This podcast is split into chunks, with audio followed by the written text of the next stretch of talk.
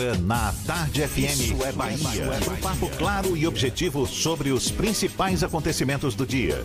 Um programa com a marca do Grupo A Tarde de Comunicação e do Bahia Notícias. Para botar tempero no começo da sua manhã. Isso é Bahia. Isso é Bahia. Apresentação: Jefferson Beltrão e Fernando Duarte. Isso é Bahia. Oferecimento: AutoSar de Veículos, seminovos com IPVA 2020 grátis. Shopping Bela Vista, segundo piso. Começou a maior liquidação do ano. É a Liquida Ferreira Costa, com tudo em até 10 vezes sem juros. Vrízia, tudo para o seu jardim. A natureza. Que maravilha! Salve, salve, bom dia! Seja bem-vindo, seja bem-vinda!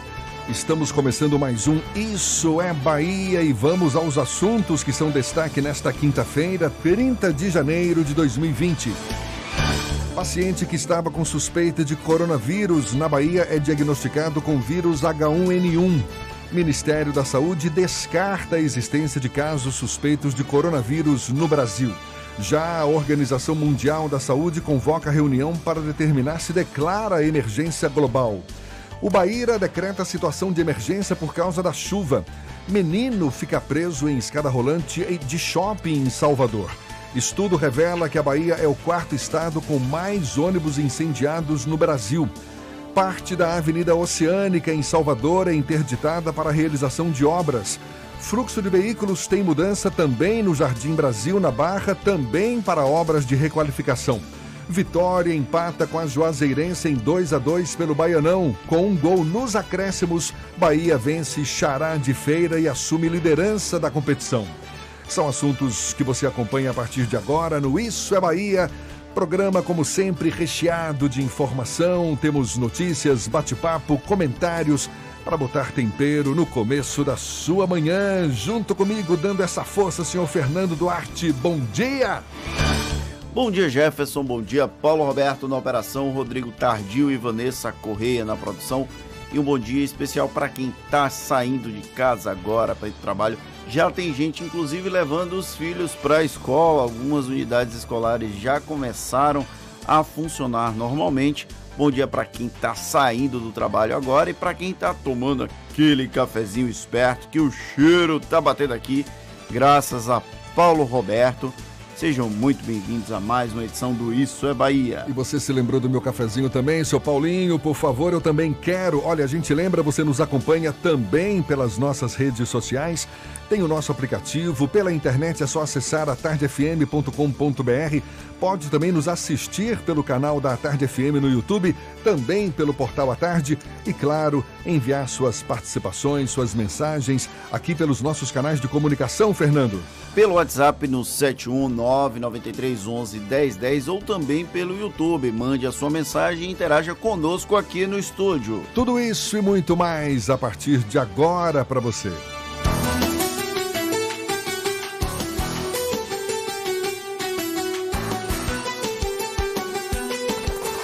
Isso é Bahia. Previsão do tempo. Previsão do tempo.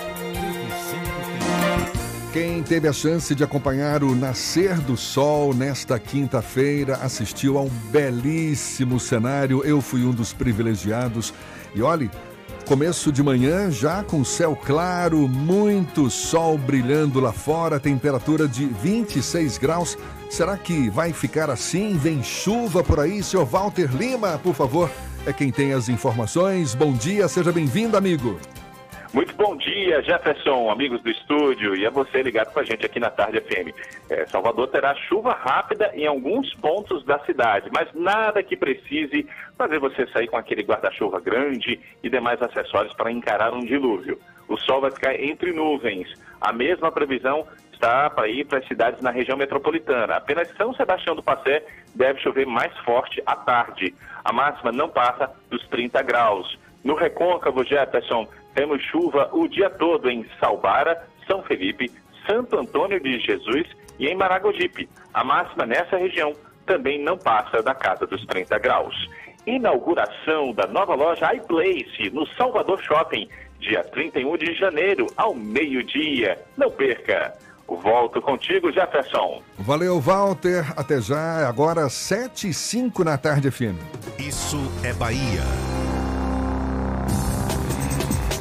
Pré-candidatas da esquerda à Prefeitura de Salvador revelaram incômodo com o movimento feito pela cúpula do PT baiano para filiar a Major Denise Santiago e lançá-la candidata do partido na eleição deste ano. O assunto é destaque na edição de hoje do Jornal à Tarde e também tema do comentário político de Fernando Duarte. Isso é Bahia.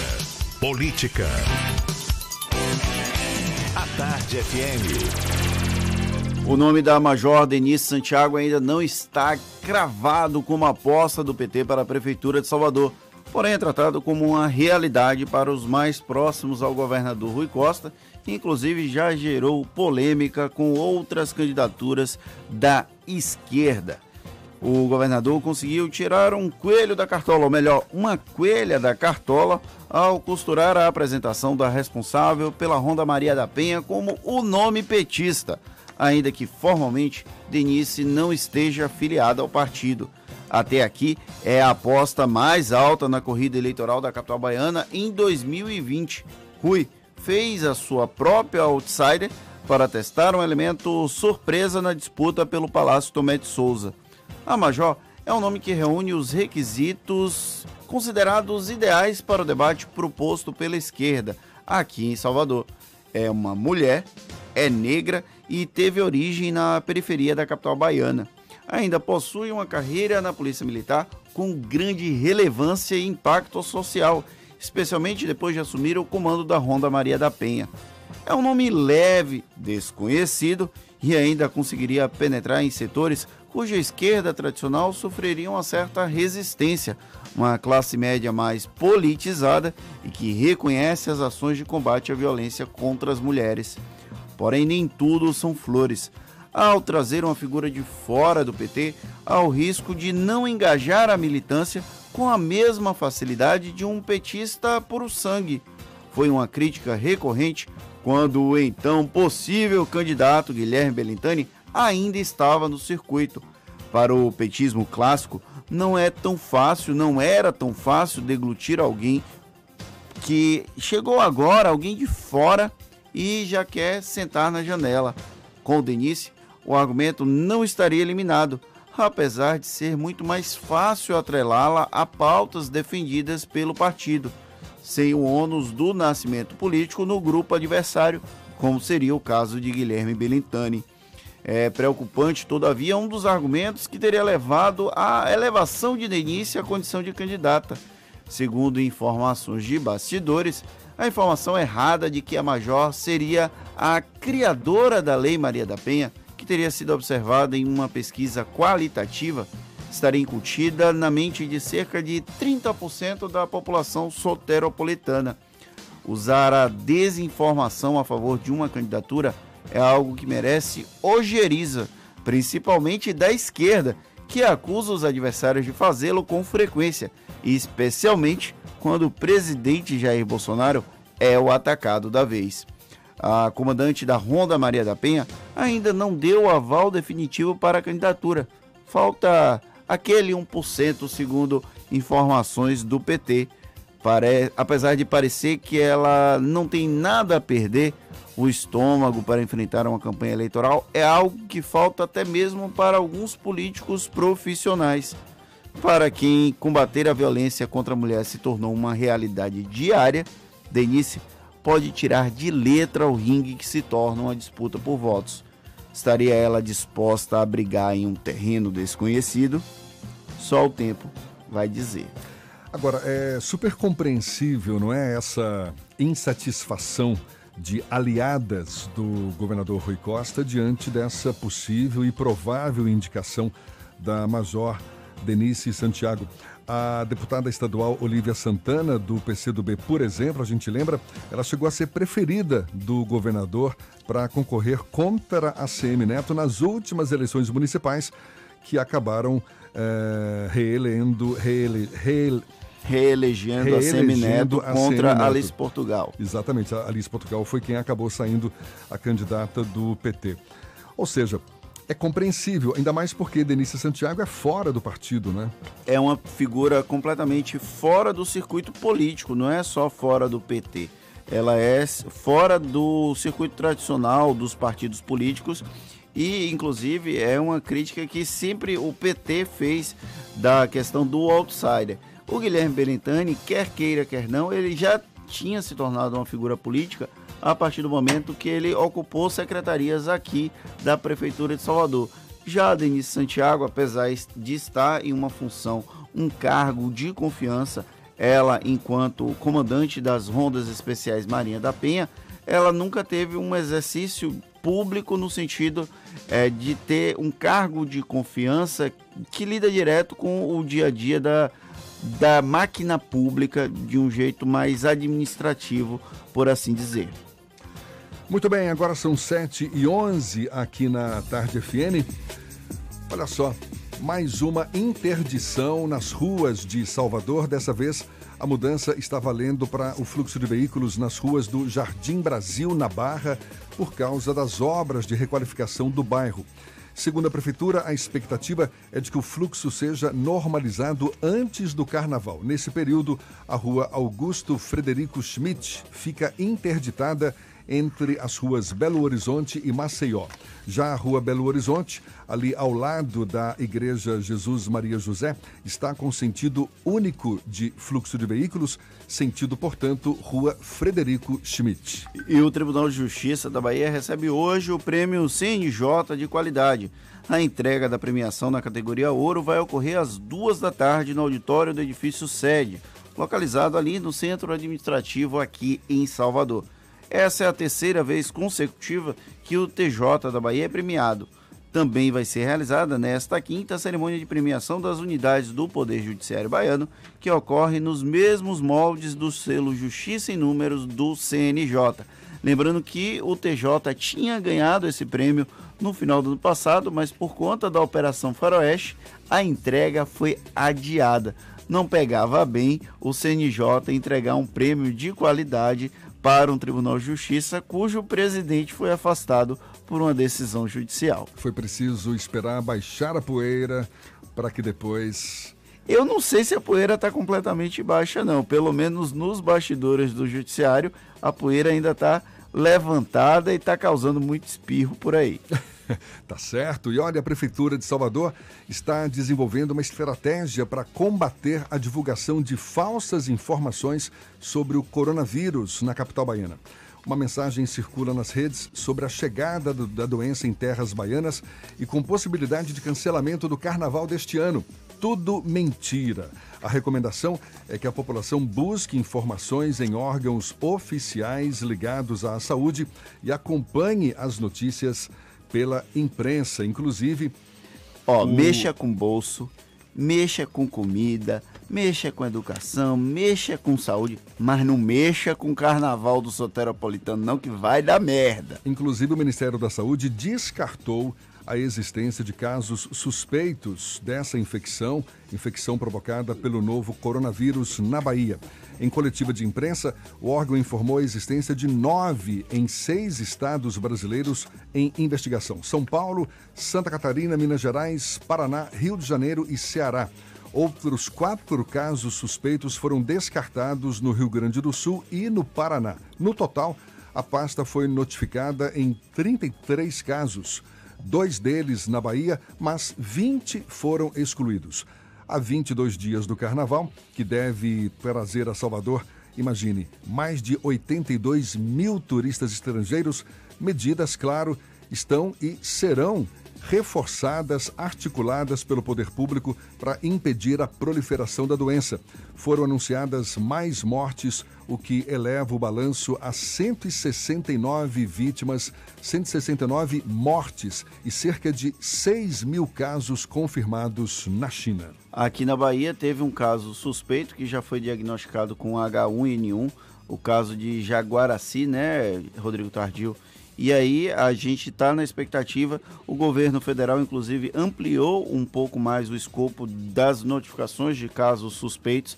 Febre é, algum tipo de problema respiratório, dificuldade para respirar e que tenha passado pela China nos últimos 14 dias. Isso aí vai aumentar um pouco o número de casos suspeitos, mas que não necessariamente vão ser confirmados como coronavírus. É, ele foi diagnosticado com influenza tipo A, que é o subtipo H1N1.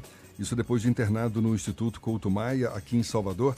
O estado de saúde dele não foi divulgado. A informação foi confirmada por meio de nota pela Secretaria Estadual da Saúde. O paciente é da cidade de Jaguaraci. Jaguaraci, Jacaraci. É Jacaraci. Jacaraci, né? Jacaraci, no sudoeste do estado. Antes de ser levado para o Couto Maia, ele foi atendido no Hospital Municipal Nossa Senhora da Conceição, no interior baiano. Inicialmente, a Secretaria Municipal da Saúde da cidade emitiu nota falando que esse paciente tinha suspeito de estar infectado com o coronavírus, o que, portanto, foi descartado já oficialmente. E homens e mulheres trans que são estudantes e trabalhadores da rede municipal de ensino da capital baiana já podem usar o nome social. A resolução foi assinada pelo secretário de Educação, Bruno Barral, e pela presidente do Conselho Municipal de Educação, Mísia Ponte Souza. Quem deseja ser chamado pelo nome social deve fazer o pedido nas instituições. Já os adolescentes devem pedir por meio do responsável legal ou por ordem judicial. Agora são 7h16 na Tarde FM.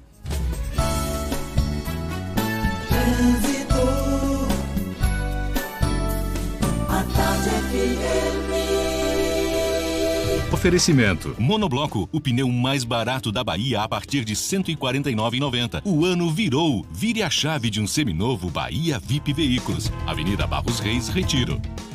Cláudia Menezes é quem tem as informações pra gente. Ela ainda fala do chão, deve sobrevoar a Grande Salvador daqui a pouquinho. Bom dia, Cláudia. A gente está sem contato com a Cláudia, então daqui a pouquinho falaremos com ela que certamente tem informações sobre o fluxo de veículos aqui na capital. Já já também um bate-papo com a jornalista e doutora em antropologia Cleidiana Ramos sobre a festa de Iemanjá, domingo. O bairro do Rio Vermelho mais uma vez vai ferver para reverenciar a rainha do mar. Grande Iemanjá. É um instante só, agora 7h17 na Tarde FM. Você está ouvindo Isso é Bahia. E atenção, chega uma nova Chevrolet. Colômbia atrai clientes, condição facilitada. Já virou notícia? Colômbia, a Chevrolet que mais cresce em Salvador. Realize o sonho do seu carro zero de forma planejada com o consórcio Colômbia. Parcelas reduzidas, até 84 meses para pagar. Sorteios mensais. Alto índice de contemplação. Colômbia Chevrolet. Avenida Luiz Eduardo 3404 2020. Consulte condições no trânsito desse sentido da vida. A programação que faltava nas suas férias está no Salvador Shopping. Venha se divertir com atrações para todas as idades. Tem muita aventura no Vale dos Dragões, um circuito de brincadeiras com labirinto, escorregadores, piscina de bolinhas, obstáculos e muito mais. E ainda confira estreias no Cinemark, as novidades do Game Station, Planeta Imaginário e Vila Encantada. Férias é no Salvador Shopping. Diferente para você. Chega a Salvador o E-Musical, um curso de teatro musical com turmas para crianças, adolescentes e adultos, incluindo opção bilíngue. Início das aulas 3 e 4 de fevereiro, em parceria com a Casa Agnaldo Silva de Artes de São Paulo, de um dos maiores dramaturgos do Brasil. Aula inaugural e palestra sobre carreira artística e oportunidades no mercado de trabalho, com Georgia Freire, atriz e diretora-geral da Casa Agnaldo Silva de Arte. Vagas limitadas. Informações 35610077. O carnaval ainda não chegou, mas o trio elétrico da Grande Bahia já está nas ruas. Tracker LT, Tracker Premier e espinha automática como você nunca viu. Confira. Tracker LT por 79.990. É o SUV turbo mais barato do Brasil. Tracker Premier a partir de 89.990 e espinha automática a partir de 73.990. São poucas unidades enquanto durar o estoque. É só essa semana. É só na Grande Bahia. Norte no Caê Magalhães Neto. No trânsito dê sentido à vida. Monobloco, o pneu mais barato da Bahia. 0800 111 70 80 e a hora certa. Agora, 7h20, a Tarde FM, quem ouve gosta.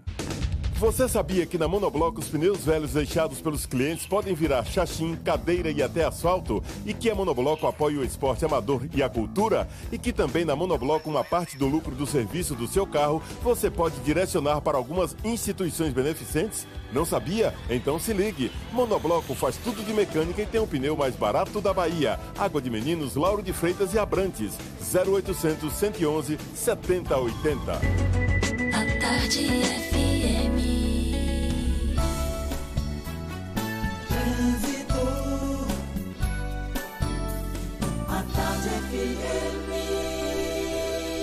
Oferecimento. Monobloco, o pneu mais barato da Bahia a partir de R$ 149,90. O ano virou. Vire a chave de um seminovo Bahia VIP Veículos. Avenida Barros Reis, Retiro. Agora sim a gente fala com Cláudia Menezes, ainda do chão. Deve decolar daqui a pouquinho, mas já com informações para os nossos motoristas. Bom dia, Cláudia. Bom dia para você, Jefferson. Agora sim, um bom dia para toda a turma do Isso é Bahia. Olha, um vazamento de água, começo com essa informação, está lá no Engenho Velho de Brotas, está atingindo o trânsito no dique do Tororó, sentido Bonocô. Você pode encontrar lentidão por lá, então tem dica, se você está em Brotas, pegue agora Vasco da Gama, que tem trânsito tranquilo, somente um pouco de intensidade, o Vale do Ogunjá para chegar na Bonocô. O Vale do Ogunjá, que agora só tem intensidade também. Então, são boas opções para você. E mais um ponto, se você está saindo da região do aeroporto, de Itapuã, a paralela já tem um trecho de lentidão ali nas imediações da estação Flamboyant, por causa do fluxo de veículos mesmo, movimentação de escolas nessa região, mas está valendo a pena, mesmo assim, você pegar a paralela, tá? Que só tem esse trecho, não é um trecho tão longo por enquanto, e a orla ali em Itapuã, ela tem bem mais lentidão nesse momento, sentido Pituba. Isso se você quer chegar no centro da capital. Invista no seu futuro, faça consórcio na Embracon. Seu carro novo ou imóvel com planos sob medida. Acesse embracon.com.br e faça uma simulação, porque sonhar não tem limites. Volto com você, Jefferson. Obrigado, Cláudia. A Tarde FM de carona com quem ouve e gosta. Voltamos a apresentar Isso é Bahia. Um papo claro e objetivo sobre os acontecimentos mais importantes do dia. 7 e 22 seguimos juntos aqui pela Tarde FM e agora com notícias que chegam da redação do portal Bahia Notícias. Lucas Arrasa, quem está a postos. Bom dia, Lucas. Bom dia, Jefferson. Bom dia para quem está nos ouvindo agora. A gente começa falando sobre um condenado que continua recebendo dinheiro da administração pública. Mesmo condenado pelo Tribunal de Justiça da Bahia a quatro anos de prisão por assédio sexual de, a três servidores da Secretaria Estadual de Justiça e Direitos Humanos, o promotor de justiça Almiro Sena ainda não foi demitido do serviço público. É, Almiro está afastado das suas atividades, mas mantém a remuneração. Seu vencimento bruto mensal atualmente é mais de 28 mil reais. De julho de 2017 até é, os dias atuais, nove... aliás, até novembro de 2019, Almiro custou os, cofres públicos mais de um milhão de reais. Desse valor, ele recebeu um pouco mais de 800 mil, contando salário, gratificação, inclusive férias. E a gente fala um pouco das contas da Bahia, porque os repasses do governo federal para o Estado estão mais baixos no mês de janeiro. Na primeira cota do Fundo de Participação dos Estados, repassada no último dia 10, o valor depositado, depositado pela União para a Bahia fechar as contas foi de 37 milhões, foi 37 milhões menor do que o mesmo depositado no mesmo período de 2019. O repasse também foi menor na segunda cota, em 20 de janeiro. Com isso, as perdas já somam 48 milhões e a queda tende a ficar maior, sendo projetada inclusive a 71 milhões de reais a menos do que a Bahia devia receber do governo do presidente Jair Bolsonaro. Eu sou Lucas Arraes e falo direto da redação do Bahia Notícias para o programa Isso é Bahia. É com vocês, Jefferson e Fernando. Valeu, Lucas. 7 e 24 olhe, domingo agora, dia 2 de fevereiro, o bairro do Rio Vermelho mais uma vez vai receber milhares de baianos e turistas para celebrar o Dia de Iemanjá, uma das festas populares mais celebradas de Salvador.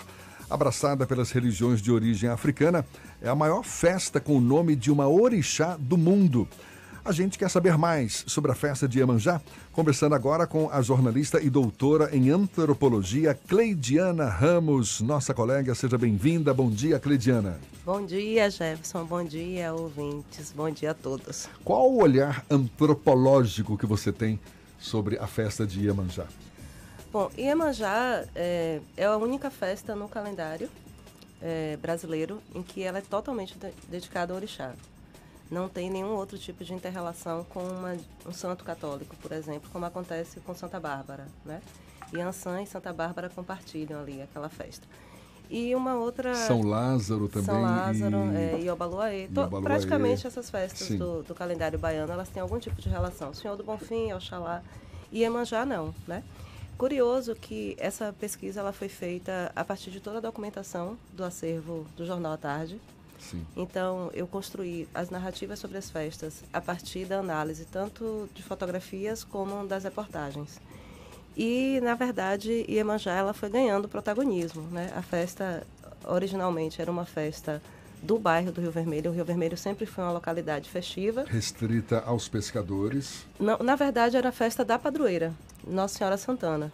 Né? E dentro dessa festa da padroeira Nossa Senhora Santana, os pescadores eram devotos originalmente. Né? A, uma das narrativas é que Santana apareceu para os pescadores avisando do ataque iminente dos portugueses durante a Guerra da Independência e eles começaram essa devoção. Ali, em 1919, segundo a professora Adilesse Couto, eh, os pescadores tiveram uma pequena rusga, uma tensão com o pároco local e se afastaram da festa católica. Lá por quatro anos depois, eles fizeram uma espécie de simpatia por conta de uma baixa na pesca. E aí colocaram um presente para a mãe d'água. Logo, não teve muita, muito resultado, eles foram procurar uma especialista no caso, um Yalorixá, né? Conta-se que foi Júlia Bugan, que era uma Yalorixá de tradição Ijexá. O terreiro ficava onde hoje é o DPT, o Língua de Vaca, ali na, naquela região que foi desapropriada para o DPT, para construir o DPT anos depois. Sim. E aí começou a oferecer esse presente. Com um bom resultado, eles continuaram. Mas era uma festa completamente à margem. Né? E nesse período, era o que era muito ali visto era o bando anunciador da festa de Santana. Mas a gente pode é, considerar como sendo o início da, da festa de Iemanjá, como é Sim, celebrada sim, hoje. Sim, sim, sim. Ela, na verdade, ela foi acontecendo ali à margem e a partir, isso eu estou me baseando na documentação né, levantada aqui do jornal, ela ganhou protagonismo de fato a partir dos anos 40. Qual foi o gatilho que fez essa festa ganhar esse protagonismo que a gente percebe é enorme, não é isso? O Rio Vermelho, por exemplo, por exemplo, não, o bairro do Rio Vermelho se transforma totalmente nesse dia de Iemanjá. São, são fatores que vão ali conjugados, né, ou, ou acontecendo. É, você tinha uma, uma parte considerável da elite intelectual baiana que considerava esses cultos relacionados à descendência africana como barbarismo, primitivismo. Por outro lado, você tem uma outra corrente, né, por exemplo, figuras como Edson Carneiro, que consideram, na verdade, que essas, essas outras questões, as festas populares, os candomblés, na verdade, eles dão à Bahia uma espécie de característica diferenciada. E isso vai ser necessário para um Estado que vinha perdendo qualquer tipo de possibilidade, prestígio político e econômico. Né? Salvador foi capital do Brasil, perdeu essa condição em 1763 para o Rio de Janeiro. E quando você deixa de ser capital, muita coisa está relacionada, inclusive dinheiro, funcionário público sai, tudo isso. Né? Ainda hoje é assim. O Rio de Janeiro, a gente viu o que, é que aconteceu com o Rio nos anos 60. Da né? mesma forma. Da mesma forma. Depois vem a derrocada da economia do açúcar, a derrocada do fumo, do cacau, né? embora é, são culturas fora de Salvador, mas Salvador tinha as firmas importadoras. Então, claro, isso é um baque para a economia. Então, para a cidade da Bahia, esse capital simbólico, ele vai ser fundamental do ponto de vista econômico, como é até hoje. A gente tem uma poderosa indústria do turismo que está ligada ao entretenimento e as festas populares, elas são fundamentais. Então, esse discurso de Salvador como identidade festiva, ele está ali no, circulando. Então, em 1940, a gente tem, por exemplo, Jorge Amado, já escrevendo livros como Bahia de Todos os Santos, Guia de Ruas e Mistérios, né? onde ele diz que se você conhece qualquer cidade bela do mundo, Praga, Viena, Veneza, quando você colocar o pé na cidade da Bahia, todas essas cidades vão ficar no esquecimento, porque a Bahia te chama. E aí vai reforçar essa ideia dessa cidade que combina a antiguidade com a modernidade. Né? Depois você tem ali, nesse mesmo período, Dorival Caymmi cantando Você Já Foi à Bahia, e isso está no filme de Walt Disney, né, De Trio Cabaleiros. Exato. Pato Donald vem ao, ao Rio de Janeiro com- e Zé Carioca, e um dos lugares que ele vem visitar é Salvador. Inclusive tem uma versão né, que mistura português e inglês dessa canção de Dorival Caymmi. Então você tem todo uma série de agentes ali né, disputando esse discurso sobre essa, é, essas, essas festas, esses acontecimentos, esse- essa parte cultural, né, essas culturas que ali tem uma margem. E a gente vai percebendo nos- no, próprio jornal, a tarde não é diferente de todos os jornais do período, né? E a Bahia tinha muitos jornais né, impressos. E a gente vai percebendo como o discurso vai mudando. Então, da mesma forma que se apresentava essa celebração eh, de uma forma jocosa, eh, até com algumas questões preconceituosas, você começa a ver o discurso mudar. Então a gente começa a ver, já se começa a falar do bando anunciador do Rio Vermelho, mas ali do lado já tem a matéria falando que os pescadores levaram um presente para Janaína, para a Mãe d'Água. Em 1950, por exemplo, a tarde já dá no título Iemanjá. Né? A- uma grande celebração para Iemanjá. E os pescadores celebram sua padroeira. E aí, a partir dos anos 60, completamente Iemanjá reina absoluta. Até porque a paróquia do Rio Vermelho retirou a festa de Santana do mês de fevereiro. A data litúrgica de Santana, que é a avó de Jesus, é 26 de julho.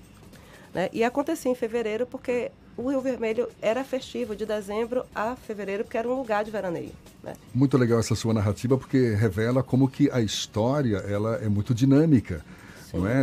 A própria é, é, variação de narrativas ao longo da história que vão definindo novos rumos.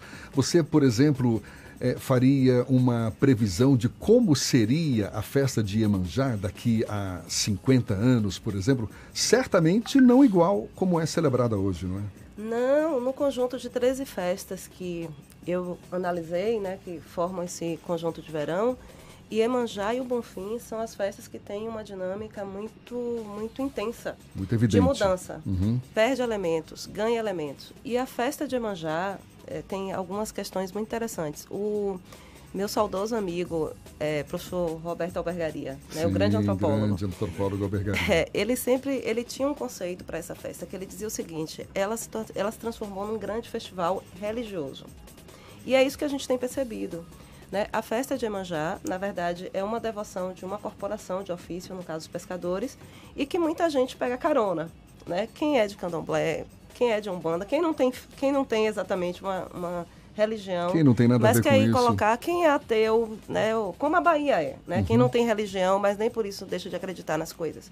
Mas o que a gente percebe naquela festa é muitas, muitas é, digamos assim, muitos agentes chegando e se somando à grande celebração. É, em 2016, por exemplo, teve uma rave, Imagine. três dias. É, o pessoal de Umbanda tem se feito muito presente na festa e de outros estados, né? A gente não, não, não vê muita a, a Umbanda visivelmente aqui em Salvador, né? Isso por uma questão histórica, antropológica, de tensão com, o candomblé nos anos 70. Mas a gente percebe a Umbanda vindo com uma força. Então tem muita presença de culto a caboclo na festa de Iemanjá. Os caboclos chegam nas areias do Rio Vermelho. Então, o caboclo marujo, o caboclo boiadeiro e muita gente do Espírito Santo, de Goiás, de vários estados, né? A outra questão é a juvenilização da festa, se eu posso usar esse termo. Sim, sim. É, dentre as 13 festas que eu estudei, pelo menos visivelmente é a festa que tem a, maior faixa, a menor faixa etária. Maior participação de jovens. Muito jovens, né? E isso a gente consegue entender porque ali virou um point, né, da juventude baiana, né? Muito atenada a- às questões culturais. Então, Fernando Duarte, por exemplo, super jovem, não perde uma festa de Iemanjá. Tá doido para fazer uma pergunta aí já. Olhou É. feio para mim. Não, 2 de fevereiro é uma data super importante no calendário soteropolitano. Mas eu queria deixar uma pergunta antes de ir para o intervalo. É se é o, a festa de Iemanjá é um momento importante do ponto de vista da resistência das religiões afro-brasileiras, já que é a grande festa dedicada exclusivamente a um orixá aqui em Salvador. E se isso tem algum tipo de impacto na forma com que outras, outras fés enxergam as religiões de matrizes africanas. Resposta Mas a resposta pra- fica para depois do Já intervalo. já a gente levando esse papo com a jornalista e doutora em antropologia Cleidiana Ramos, uma estudiosa da festa de Iemanjá. A gente retoma o papo já já. Portanto, agora 25 para as 8 na tarde FM.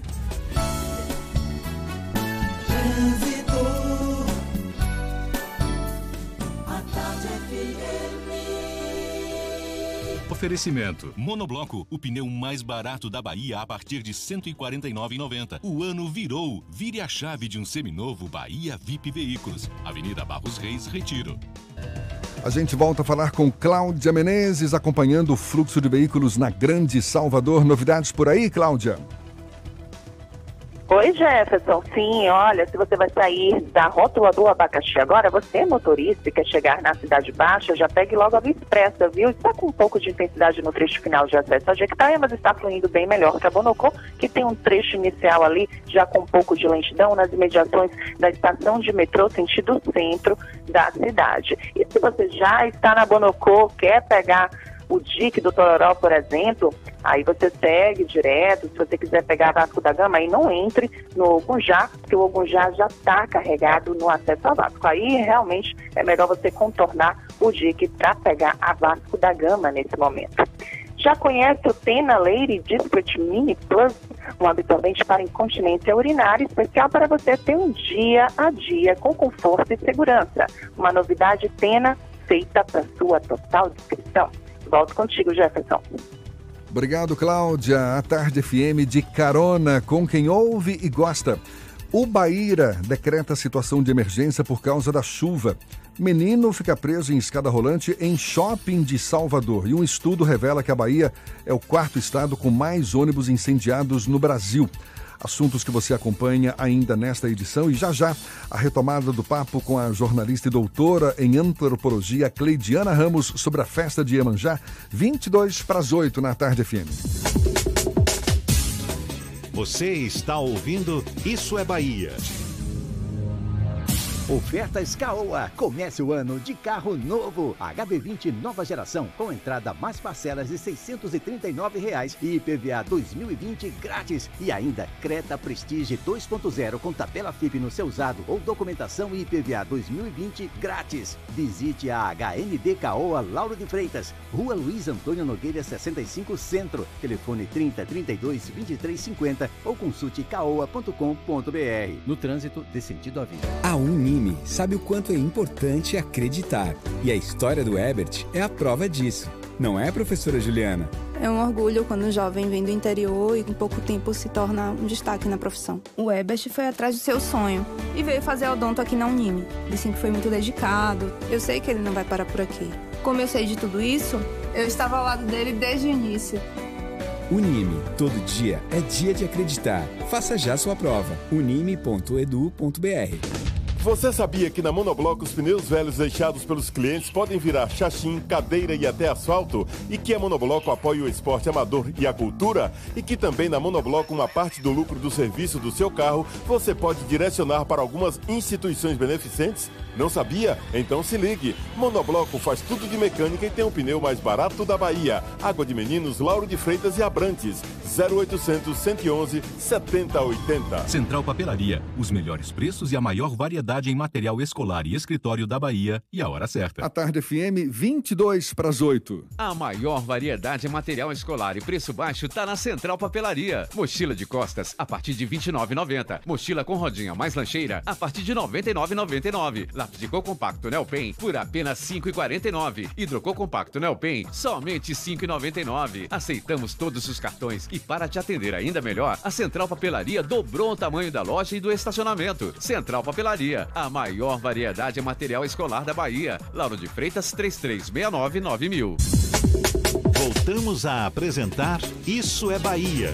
Um papo claro e objetivo sobre os acontecimentos mais importantes do dia.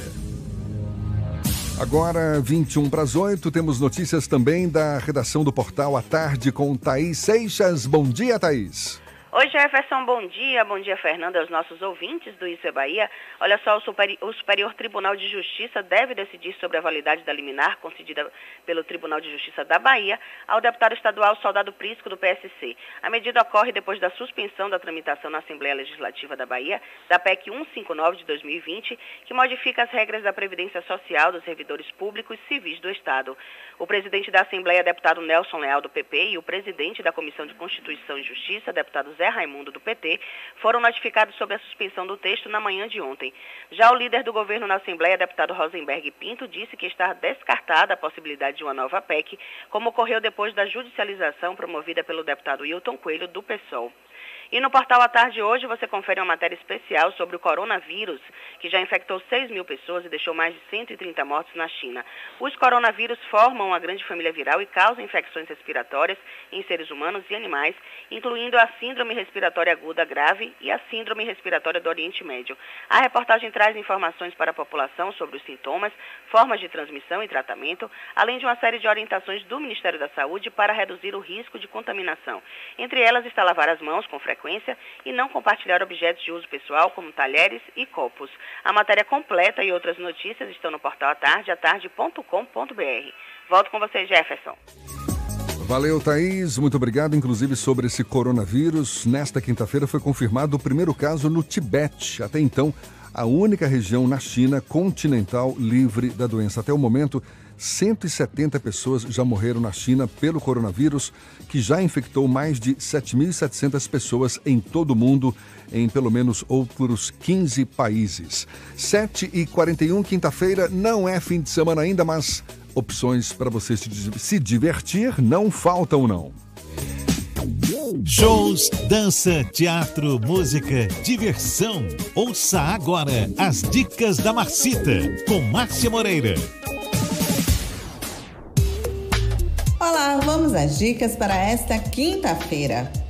Imagine este cenário: um cubo com 18 metros, revestido com paredes luminosas interativas, onde o visitante pode entrar nessa instalação e ativar os sensores para controlar luzes e a música deste cubo.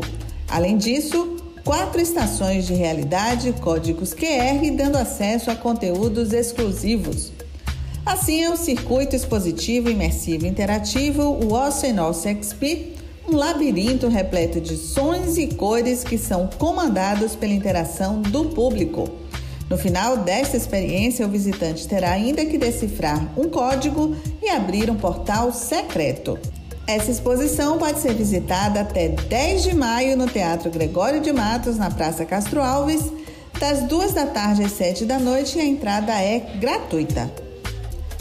Antecipando as homenagens à Rainha do Mar, será aberta hoje a exposição Tributo Iemanjá, reunindo obras em cerâmica, artes plásticas e fotografias de 11 artistas baianos, entre eles Tati Carvalho, Marlice Almeida, João Neto e Mário Edson.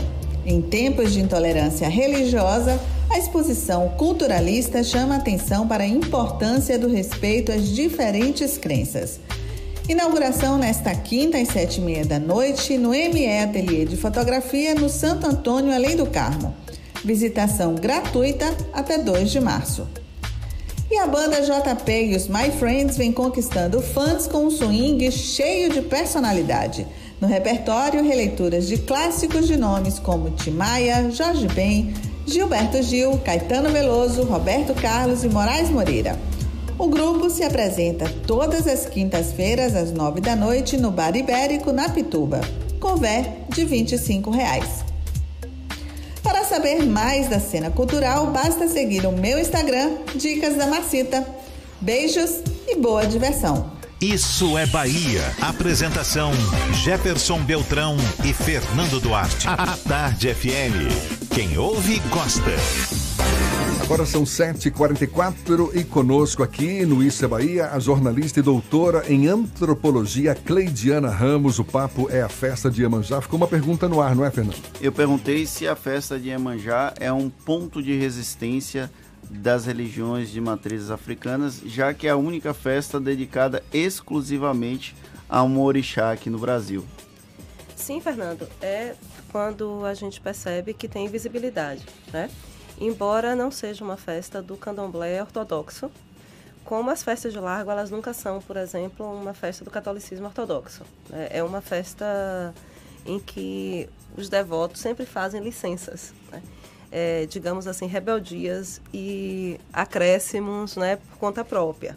E que isso é muito interessante, porque de alguma forma você consegue integrar mais. Mas para as religiões de matriz africanas, especialmente, né, que elas vivem sob ataques constantes e permanentes, você ter uma festa totalmente dedicada a uma divindade que dialoga com as, todas as tradições do candomblé, né? É Iemanjá, um orixá da tradição Queto, mas, claro, Kayala, do povo Angola, está ali lembrada, né?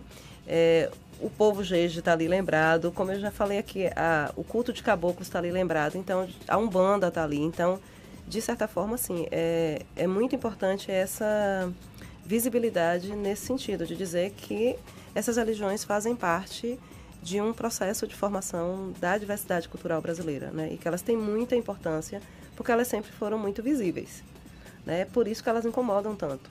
A festa de Iemanjá é então o grande marco nesse sentido de festas populares que de alguma forma incorporam quem não é da religião de matriz africana e que de alguma forma conseguem ter contato e beber nessa fonte de uma maneira mais explícita, porque a gente sabe que quase todo mundo da Bahia bebe da fonte das religiões de matriz africanas em algum momento do seu cotidiano, mas de uma maneira tão explícita e tão consciente que é uma festa com uma origem em religião de matriz africana. Ela e todas as outras, né? Porque quase todas as festas têm algum tipo de inter-relação com as religiões de matriz africanas. Por exemplo, Santa Luzia. Né? A gente vai lá na festa de Santa Luzia, uma santa católica, protetora da visão, mas as pessoas estão lá de amarelo e vermelho, porque Santa Luzia é associada a Oxum, né? uma qualidade de Oxum. Então que tem as essas cores como lembram de. Oxum, Oxum, Apará, né? que em algumas tradições é um outro orixá, mas é, é um orixá independente, mas em, em algum entendimento é Oxum Apará, uma qualidade de Oxum. Né? Então tá lá, de alguma forma latente, né? Os mais velhos muitas vezes eles não falam, mas outros falam, né? Chegam e falam, né? Porque tem a ver com a visão, com a luz, etc. É, se você vai na festa da da Pituba, que ainda acontece, né? A gente está falando aqui um- nos bastidores dela, a festa ainda acontece. Então, durante muito tempo, você via... Curiosamente, no mesmo dia da festa de Iemanjá. Agora, no mesmo dia da festa de Iemanjá, o que de alguma forma invisibiliza a, a festa da Pituba, mas ela está lá resistindo. Né? Então, quando você ia ali na festa da Pituba, você via Oxum, né, por conta da ligação com Nossa Senhora da Luz, e no dia da procissão saía lá a imagem de é, Menino Jesus de Praga. né? Aí, imediatamente, você percebe a ligação Menino Jesus de Praga, Logum Edel, filho de Oxum. né? Então, se você vai para a festa de São Lázaro, tá lá lembrado o Abaluaê, o Molu, né? O Bonfim, Oxalá. Então, de alguma forma, né, é, essas festas, elas sempre foram um campo, assim como o Carnaval, é, um campo de tensão, de conflito, de mais variados agentes, mas principalmente ela sempre foi um lugar onde, digamos, a- as populações afro-brasileiras, em suas questões, elas estavam ali.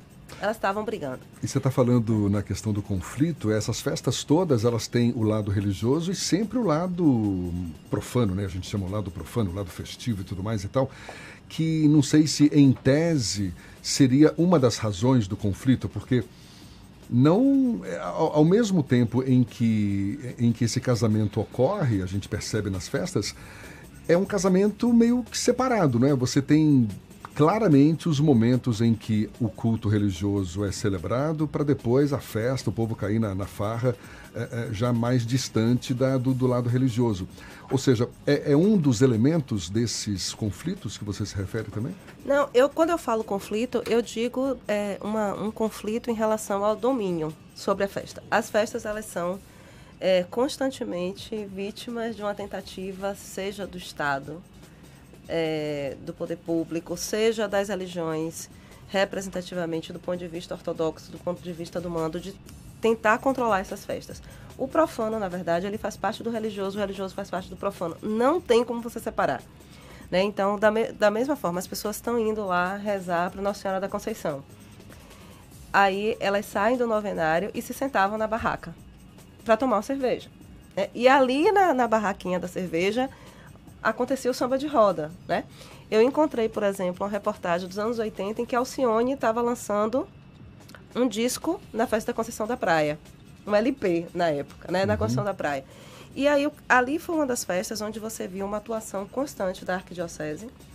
No caso, era o governo de Dom Avelar Brandão Vilela, de fazer uma experiência de romanização das festas. Ou seja, tentar tirar, entre aspas, o profano dessas festas e trazer essas festas para o modelo católico, apostólico, romano. Né?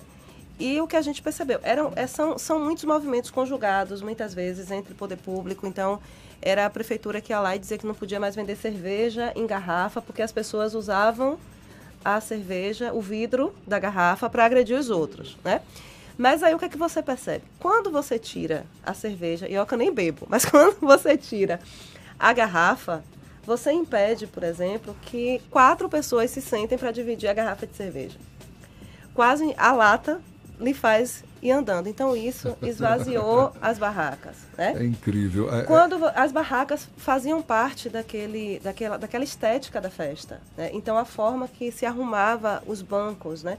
Aqui, por exemplo, o acervo imagético da tarde, você tem várias imagens daquelas barraquinhas formando figuras geométricas muito interessantes, os banquinhos arrumados. É como você está falando, né? É É. difícil separar esse lado religioso Separar. do E aí- profano, por mais que, que muita gente queira. torça o nariz É. por isso. Recentemente houve essa tentativa de acabar com o carnaval na quarta-feira de cinzas, não é? Sim. Foi aprovado o projeto de lei na Câmara Municipal, que não foi sancionado pelo prefeito, mas que tinha exatamente esse Essa objetivo. ideia né? de, de, de, digamos assim, de pureza, de tentar arrumar, colocar as coisas nos, lugar- nos lugares. Então, eu sempre disse, quando vem essa discussão é, sobre essa, a quarta-feira de cinzas, por exemplo, quem tem que estar recolhido na quarta-feira de cinzas são os católicos, porque é o dia que eles têm que fazer a penitência da quaresma, né?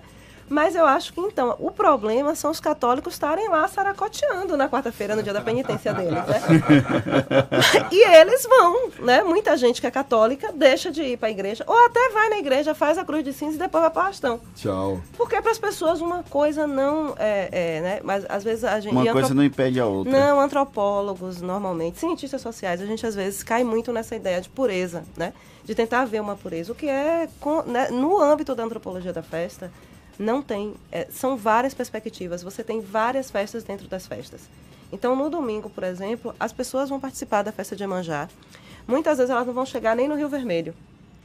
Elas vão ficar na Pituba, né? Elas vão ficar em Ondina, porque tem um barzinho que elas gostam de ficar. E elas vão dizer, em casa, vão dizer, por exemplo, eu estava na festa de Emanjá. Estavam. Né? Em uma das muitas possibilidades que essa festa, é, como diz um texto da minha orientadora Fátima Tavares, que a festa vaza. Né? Essas Sim. festas vazam. Tem uma participação de ouvinte aí, não Isso, o Luzenildo ele fala, complementando a matéria da ilustre convidada, informam que o presente para Iemanjá também acontece há muitos anos na praia de Buraquinho, estando incluído no calendário de festas populares de Lauro de Freitas, com o apoio da prefeitura local. Este ano, em consequência das- do horário das marés, o cortejo marítimo conduzido os presentes deve acontecer por volta das 10h30 da manhã e o xirê, onde, as, onde se entoam os cânticos e danças em louvor aos orixás, deverá ter início às 8h30. Ele manda um abraço para todo mundo e que Emanjá os cubra com seu manto de paz e muito amor. Axé. Quem mandou foi o Luzenildo do Veloso. Maravilha, muito obrigado pela participação. E você vai para a festa? Você curte? Eu gosto, eu vou pra festa até pra, pra ver a festa. Esse ano não sei se eu vou poder estar, porque tem uma atividade no terreiro do cobre, de onde eu sou Iaú. Mas a, a- eu vou sempre, né? Quando não tem, não coincide, eu tô lá até porque eu preciso observar a festa e ver como é que essa festa está mudando, até porque é uma das festas que mais é, tem se transformado ali, né? Que tem, você sempre encontra um elemento novo nessa festa. Vamos ver como é que ela vai ficar agora, até porque ela vai ser registrada como patrimônio. Que legal. Muito obrigado, jornalista e doutora em antropologia, sabe tudo da festa de Iemanjá. Aliás, não só da festa de Iemanjá, das festas populares da Bahia. Cleidiana Ramos nos dando esse prazer desse bate-papo. Muito obrigado. Ó, Foi um prazer enorme, Jefferson, Fernando, né, e toda a equipe aqui da Tarde FM, que é sempre ótimo voltar para casa, né? Você eu sempre... fui repórter aqui 17 anos, né? Então, Sabemos é um disso. prazer enorme. Viu? Você é sempre muito bem-vinda aqui, viu, Cleidiana? Obrigada, gente. Muito obrigado. E olha, eu lembro que essa entrevista, assim como todas as entrevistas que você acompanha pelo Isso é Bahia, você pode ouvir ou assistir de novo no nosso canal na, no YouTube e ouvir de novo também nos canais da Tarde FM, no Spotify, no iTunes e no Deezer. Agora, 7h54 na Tarde FM. Isso é Bahia. Economia. A Tarde FM. Bom dia, Jefferson. Bom dia, Fernando. Bom dia, queridos ouvintes da Tarde FM. O Ibovespa teve a sua terceira queda em quatro pegões. O índice fechou em queda de 0,94%, cotado a 115.384 pontos, enquanto o dólar fechou em alta de 0,83%, cotado a R$ 4,23. Os investidores ainda estão receosos com o impacto que o coronavírus pode causar à economia chinesa.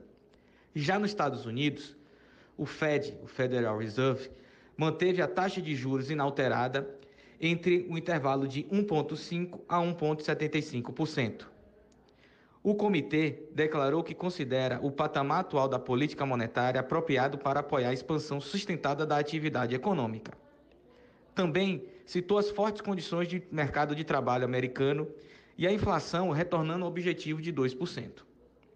O destaque corporativa de alta ficou com a construtora MRV, com alta de 5%. A empresa começou o processo de venda online, que inclui todas as etapas de venda. Na ponta negativa, ficou a companhia aérea Azul, com queda de 4%, devolvendo parte dos ganhos obtidos ontem. Para hoje, o foco do mercado fica com os dados do PIB americano, que, ser, que serão divulgados pela manhã. A todos, desejo bom dia e bons negócios. Eu sou Leonardo Souza, sócio da BP Investimentos. Isso é Bahia. Trânsito. A tarde. Oferecimento. Monobloco, o pneu mais barato da Bahia a partir de R$ 149,90. O ano virou. Vire a chave de um seminovo Bahia VIP Veículos. Avenida Barros Reis, Retiro. Já estamos sobrevoando a grande Salvador. Cláudia Menezes pensou que não ia sair do chão, mas já está lá em cima com os olhos cá para baixo e cheia de novidades. Cláudia! Oi, Jefferson, isso mesmo, viu? Pensei que não fosse voar, mas estou aqui agora, aqui em cima, olhando a vida aí de vocês, motoristas que estão aí embaixo na pista. Olha, a gente passou agora por Lauro de Freitas, região metropolitana, e trânsito bem tranquilo na Estrada do Coco, somente alguns pontos de intensidade nos dois sentidos em Lauro de Freitas. A gente acompanha agora a movimentação na paralela e trânsito bom também na paralela. Você que está saindo de Itapuã ou de Lauro, vai pegar a paralela rumo ao centro da capital, vai encontrar um movimento bem tranquilo. Somente eu estou vendo daqui que tem um pouco de intensidade uma pequena lentidão mesmo no final da avenida em direção à rodoviária, mas não vou falar para você desviar o seu caminho, não, não vale a pena. É um trecho ainda curto de lentidão a partir do Imbuí em direção à rodoviária. Só na Bremen Novo Polo 2020 completo a partir de 49.990 e taxa zero. Bremen, Arraial do Retiro, fone 3380 8000. Volto contigo, Jefferson. Obrigado, Cláudia. A Tarde FM de carona com quem ouve e gosta. Intervalo e a gente volta já já para falar para toda a Bahia, 7h58 na Tarde FM.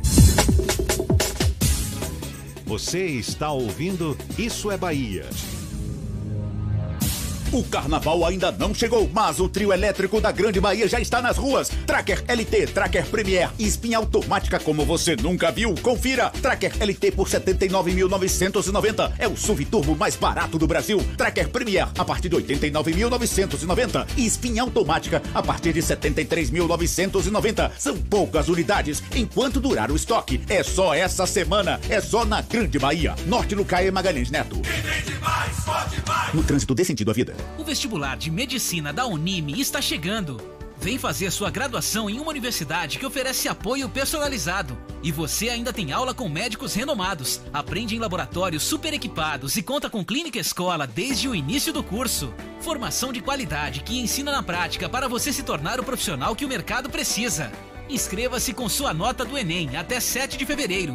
unime.edu.br Unime, todo dia é dia de acreditar. Chega a Salvador o E-Musical, um curso de teatro musical com turmas para crianças, adolescentes e adultos, incluindo opção bilíngue. Início das aulas 3 e 4 de fevereiro, em parceria com a Casa Agnaldo Silva de Artes de São Paulo, de um dos maiores dramaturgos do Brasil. Aula inaugural e palestra sobre carreira artística e oportunidades no mercado de trabalho, com Georgia Freire, atriz e diretora-geral da Casa Agnaldo Silva de Arte. Vagas limitadas. Informações 35610077. Ter uma agenda cheia não é mais desculpa para deixar de lado a sua saúde. O Hospital Santa Isabel criou o programa My Day. Em até seis horas, você faz o seu check-up com a equipe multidisciplinar e após alguns dias recebe os exames e um programa com orientação médica, nutricional, avaliação do sono e estresse. My Day Santa Isabel, mais que um check-up, um programa de saúde personalizado. Marque o seu 2203 8100. O ano virou. Chegou a hora de você virar a chave de um seminovo Bahia VIP. Veículos selecionados com descontos de até 5 mil reais. Escolha o brinde. Um ano de garantia ou transferência grátis. Tem SUVs, caminhonetes, sedãs, carros populares e carros premium. Bahia VIP Veículos, Avenida Barros Reis, Retiro. Fone 30455999. Consulte condições. No trânsito, a vida vem primeiro.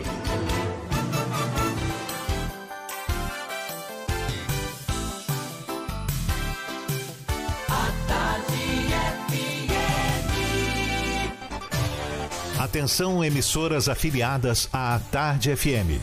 Em 5 segundos, isso é Bahia para todo o estado.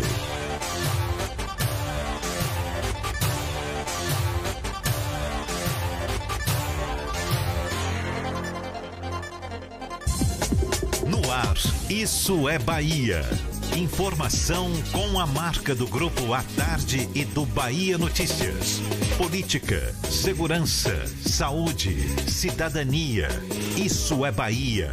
Apresentação: Jefferson Beltrão e Fernando Duarte. A Tarde FM. Quem ouve, gosta. Que maravilha! Salve, salve, bom dia! Seja bem-vindo, seja bem-vinda! A partir de agora, Isso é Bahia em rede com emissoras de todas as regiões do estado. E vamos aos assuntos que são destaque nesta quinta-feira, 30 de janeiro de 2020. O Bahia decreta situação de emergência por causa da chuva. Menino fica preso em escada rolante de shopping em Salvador. Estudo revela que a Bahia é o quarto estado com mais ônibus incendiados no Brasil. Parte da Avenida Oceânica em Salvador é interditada para a realização de obras. Menina de 4 anos tem ferimentos no rosto e na cabeça após sofrer ataque de pitbull na Bahia. Vitória empata com a Juazeirense em 2 a 2 pelo Baianão e com um gol nos acréscimos, Bahia vence Xará de Feira e assume liderança da competição. Isso é Bahia Programa recheado de informação, com notícias, bate-papo, comentários, para botar tempero no começo da sua manhã. E junto comigo, dando força nesse tempero, sou Fernando Duarte. Bom dia! Bom dia, Jefferson. Bom dia, Paulo Roberto na operação, Rodrigo Tardio e Vanessa Correia na produção. E um bom dia mais que especial para as nossas queridas emissoras parceiras e afiliadas. Líder FM de Irecê, Cidade FM de Luiz Eduardo Magalhães Itapuí FM de Itororó, Eldorado FM de Teixeira de Freitas, RB Líder FM de Rui Barbosa, Serrana Líder FM de Jacobina, Baiana FM de Itaberaba, 93 FM de Jequié, Interativa FM de Itabuna, Ativa FM de Eunápolis e Cultura FM de Paulo Afonso. Sejam todos muito bem-vindos a mais uma edição do Isso é Bahia. A gente lembra, você nos acompanha também pelas nossas redes sociais, tem o nosso aplicativo pela internet é só acessar atardefm.com.br.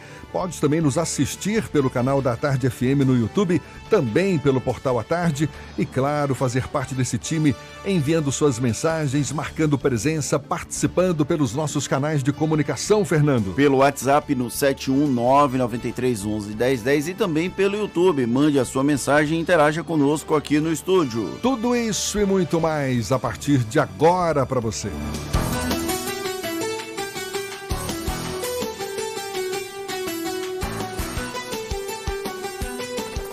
Isso é Bahia. Previsão do tempo. A quinta-feira amanheceu com céu claro, tempo estável aqui na capital baiana, mas pode ocorrer chuva fraca em áreas isoladas. Walter Lima já nos antecipou mais cedo, apesar de que o sol deve prevalecer ao longo do dia. E no interior do estado, seu Walter, previsão de chuva, de sol. A informação é sua. Bom dia mais uma vez. Bom dia mais uma vez, Jefferson. Bom dia a todos aí no estúdio e a você que está na nossa companhia em toda a Bahia. Começamos nosso passeio pelo interior falando sobre a Cidade Sol, como é carinhosamente conhecida a nossa Jequié. Temos chuva rápida na manhã e depois o sol fica entre nuvens. A máxima em toda a região bate na casa dos 29 graus. Aí subindo para o norte do estado, a gente tem chuva rápida em Paulo Afonso, isso pela manhã. Depois sol e calor, máxima de 33 graus ali em todo o entorno. Em Irecê não chove e a máxima fica na casa dos 28 graus. Já conhece o Tena Lady Discret Mini Plus?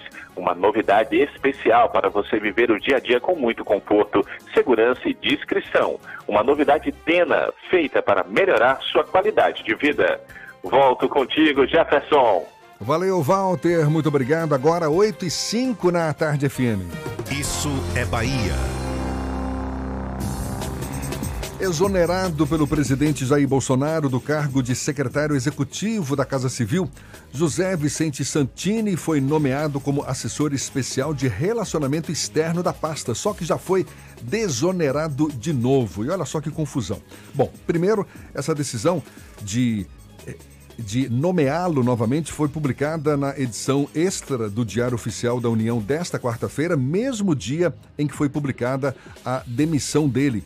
A nomeação ao novo cargo atendia a um apelo dos filhos de Bolsonaro, o deputado federal Eduardo Bolsonaro e o senador Flávio Bolsonaro, amigos de infância de Santini.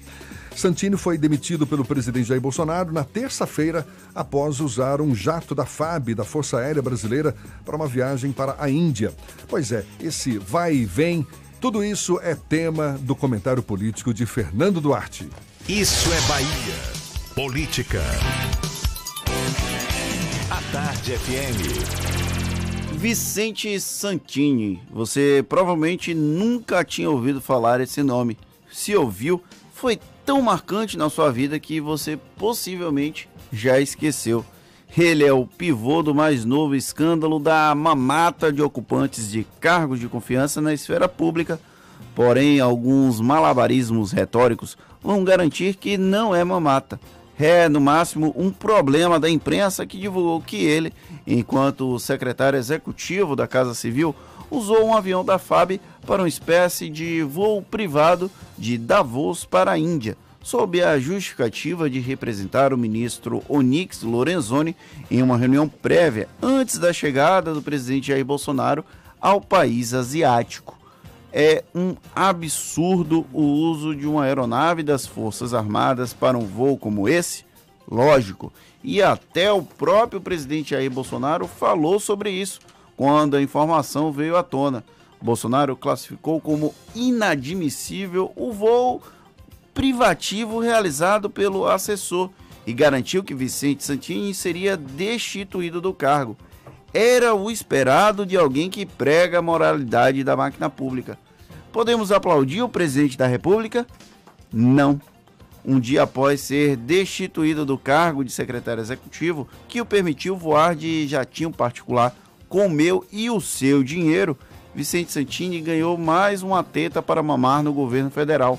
Virou assessor especial da Secretaria Especial de Relacionamento Externo da Casa Civil. Quase que falta fôlego para falar o cargo todo. Mas não se pode dizer que ele não foi penalizado pela imoralidade cometida com o voo da FAB. O salário dele caiu para apenas R$ 16.000 R$ 944,90 mensalmente, uma diferença de cerca de 300 reais. Ou seja, o presidente fingiu que o puniu e muita gente vai acreditar que isso aconteceu. A cereja do bolo é entender o porquê que Vicente Santini permaneceria no cargo. Ele é formado em direito e possui mestrado e doutorado na área. Isso é competência de para ser assessor especial da Secretaria Especial de Relacionamento Externo da Casa Civil.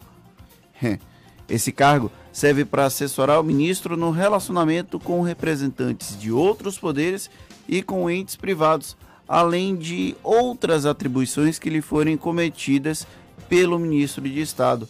Porém, essa não é a grande qualidade de Santini. O que garante ele um cargo de confiança no governo federal é uma amizade fraterna com os irmãos Flávio e Eduardo Bolsonaro, filhos do presidente da República. É muita qualificação, não é mesmo? O caso teve mais uma reviravolta hoje pela manhã, depois que a nova nomeação de Vicente Santini foi divulgada pela imprensa. Os jornalistas malditos! O presidente publicou no seu diário oficial, conhecido mundialmente como Twitter, que Vicente Santini não terá mais o cargo na Casa Civil. O interino da Casa Civil também será exonerado, já que Onix Lorenzoni segue de férias e o setor de programa de parcerias de investimentos sairá da pasta para o guarda-chuva do Ministério da Economia. Agora é ficar de olho no Diário Oficial da União, a oficial, né, o oficial, para confirmar a exoneração de Santini e ver se não vai surgir uma nova tetinha guardada especialmente para ele poder mamar. Ah, mas a mamata acabou. Se bem que acho que agora não podemos mais usar esse nome. Qual é o nome que dá para uma pessoa que comete uma imoralidade, perde um, perde um cargo e ganha outro por ser amigo do rei? Eu vou me embora para Passárgada.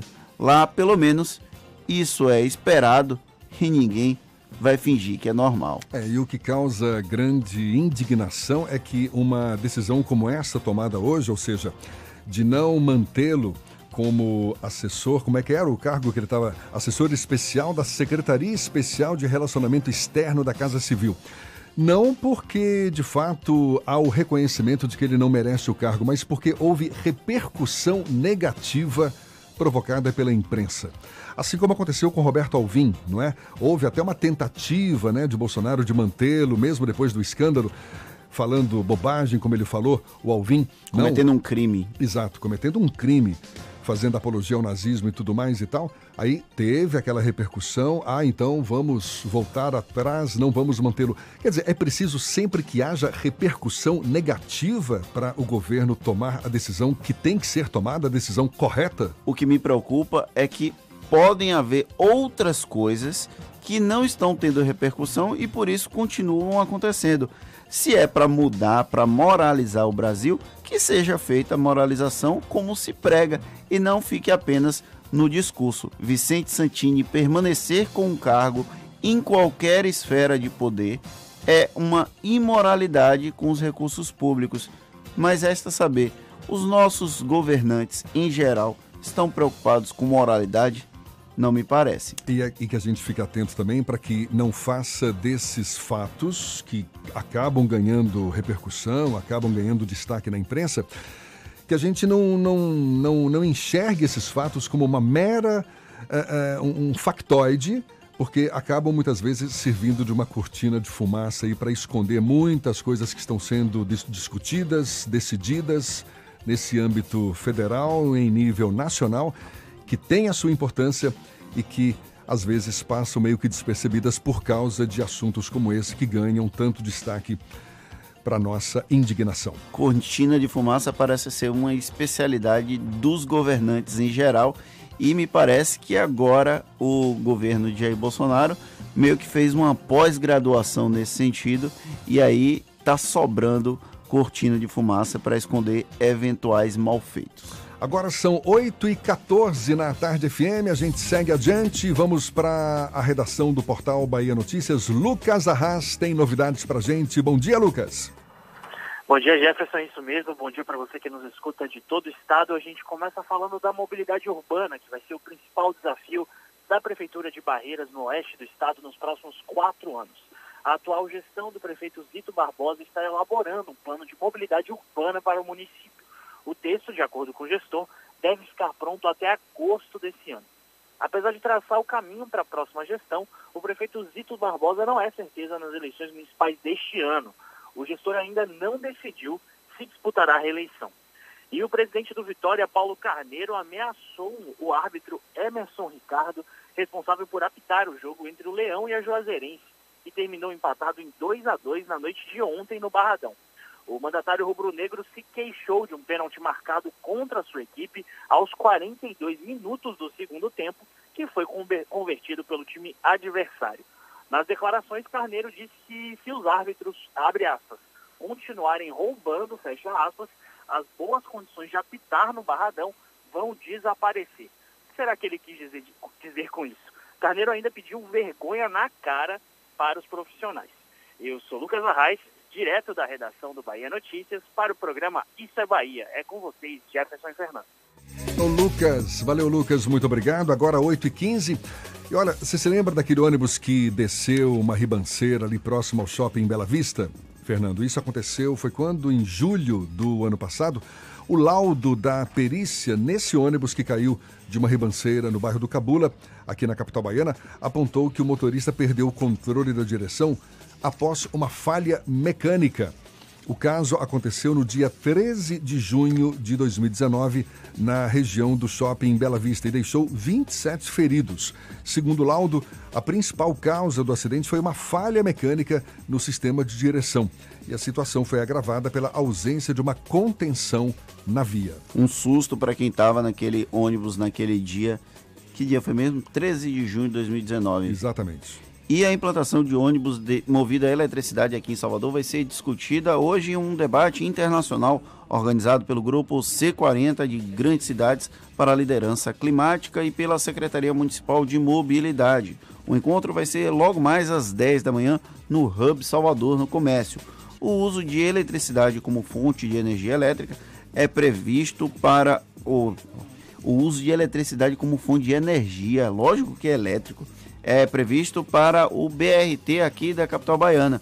Além disso, o objetivo da prefeitura é implantar a médio prazo ônibus convencionais também elétricos. Merece aplausos, porque, poxa, o meio ambiente agradece, os nossos ouvidos agradecem, a nossa economia agradece. Claro, poxa, eu quero ver toda a frota de ônibus de Salvador sendo movida a energia elétrica num futuro bem próximo. Eu acho engraçado porque no passado os bondes que faziam uma parcela do transporte público aqui na capital baiana, a igreja da Sé inclusive foi destruída para abrigar uma estação de bondes no passado, eram elétricos. Eu me lembro dos trólebus. Eu sou do tempo dos trólebus na minha infância em São Paulo, aqueles ônibus com suspensórios, não é, que eram ônibus elétricos e que desapareceram, né? Por conta, talvez, do, do lobby das grandes companhias petrolíferas, porque a gente vê que o Brasil carece de transporte ferroviário, foi uma opção errada, na, na, minha opinião. Historicamente, a gente poderia ter não é, trens cruzando o Brasil afora, fazendo ligações entre os estados, como acontece com muitos países na Europa, e hoje não. Transporte rodoviário movido a óleo diesel, gasolina. Então, um avanço nesse sentido hoje, claro, é digno de aplauso. Muito legal essa iniciativa. Tomara que os nossos ônibus todos acabem sendo movidos por energia elétrica. E olha só que susto também aconteceu é, em um shopping de Salvador. Um menino de 12 anos ficou preso em uma escada rolante ontem no shopping da Bahia, aqui na capital. O acidente ocorreu na escada que liga um setor de garagem às lojas do segundo piso do shopping. A criança apoiou todo o corpo no corrimão e, ao chegar no final da escada, ficou preso no vão entre a escada e a barreira de proteção, que é de vidro. O menino foi retirado por um brigadista, apesar do susto, não teve ferimentos. Por meio de nota, o shopping informou que o garoto foi encaminhado ao posto da primeira vara da infância e da juventude do Tribunal de Justiça da Bahia, porque o menor estava desacompanhado. E o posto fica inclusive dentro do próprio shopping. Agora a gente vai começar o giro pelo interior Vamos. com o J. Alves da Cidade FM de Luiz Eduardo Magalhães. Bom dia, Jota!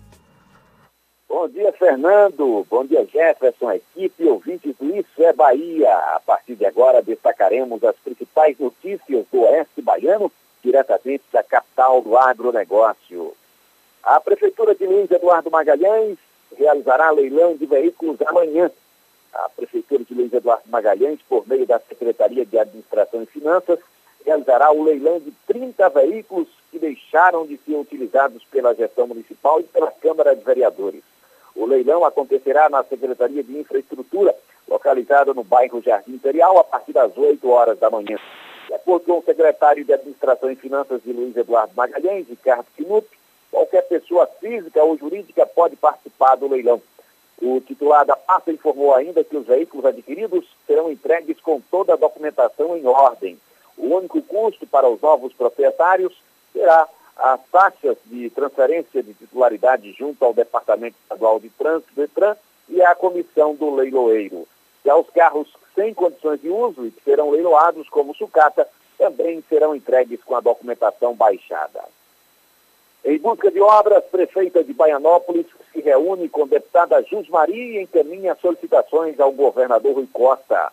A deputada Jus Maria Oliveira se reuniu com a prefeita de Baianópolis, Jandira Xavier, esta semana na Assembleia Legislativa da Bahia. Durante o encontro, Jandira entregou à parlamentar uma pauta de solicitação de obras e ações para o desenvolvimento de Baianópolis aqui no Oeste Baiano. Jus Maria afirmou que as demandas apresentadas por ela já estão sendo encaminhadas ao governador Rui Costa para que as providências sejam tomadas. E por aqui encerro minha participação, desejando a todos uma ótima quinta-feira e um excelente fim de semana. Eu sou o J. Alves, da Rádio Cidade FM de Luiz Eduardo Magalhães, para o Isso é Bahia. Muito bem, Jota, muito obrigado. Agora, 8h20. Depois de se reunir com o presidente da China, Xi Jinping, a direção da Organização Mundial da Saúde está convocando os especialistas do Comitê de Emergência da OMS para determinar se deve declarar uma emergência sanitária global por causa do novo coronavírus. A reunião está marcada para hoje em Genebra, na Suíça. A convocação do encontro tem como base o aumento de casos e transmissão da doença entre humanos fora da China. O número de mortos já chega a 170. E os petroleiros da Bahia vão entrar em greve. A categoria seguiu o indicativo da Federação Única dos Petroleiros e decidiu parar as atividades por tempo indeterminado a partir deste sábado. A principal queixa dos funcionários é referente ao suposto descumprimento de um acordo coletivo por parte da Petrobras, que levou a demissões dos trabalhadores da Fafem Paraná. Em comunicado, o sindicato se disse contra a decisão de empresa de encerrar as atividades de oito sondas que pertencem à empresa Perbras, provocando a demissão de 400 trabalhadores na Bahia. Agora 8h22, damos sequência ao nosso giro pelo interior do estado. Vamos a Itororó, terra abençoada por essa carne de sol gostosa. Maurício Santos, da Itapuí FM, é quem fala conosco. Bom dia, Maurício. Bom dia, Jefferson. Bom dia, Fernando. Bom dia a todos do Isso é Bahia. Bom dia para toda a Bahia. Ótima quinta-feira. Vamos com notícias aqui da nossa região, né? Vamos falar aqui da capital da carne de sol de Itororó. Olha, homem é preso acusado de se masturbar em ônibus. Um homem de 45 anos foi preso pela Polícia Militar de Itororó após ser flagrado se masturbando dentro de um ônibus intermunicipal para uma adolescente de 17 anos. O ônibus tinha saído de Vitória da Conquista com destino a Itabuna. Ao perceber a ação, uma pessoa filmou o ato e, ao chegar aqui em nossa cidade, em Itororó, informou o cobrador sobre a atitude. A polícia foi acionada e o indivíduo foi encaminhado para o complexo policial de Itapetinga. Ele disse ter problemas psicológicos, o que não foi comprovado, Jefferson. É, eu sou Maurício Santos, falando aqui da Rádio Itapuí FM, de Itororó, para o Isso é Bahia e para toda a Bahia. Agora é com vocês, bom dia. Valeu, Maurício, muito obrigado. 8h22 e o estado da Bahia está na quarta posição em número de ônibus incendiados no Brasil.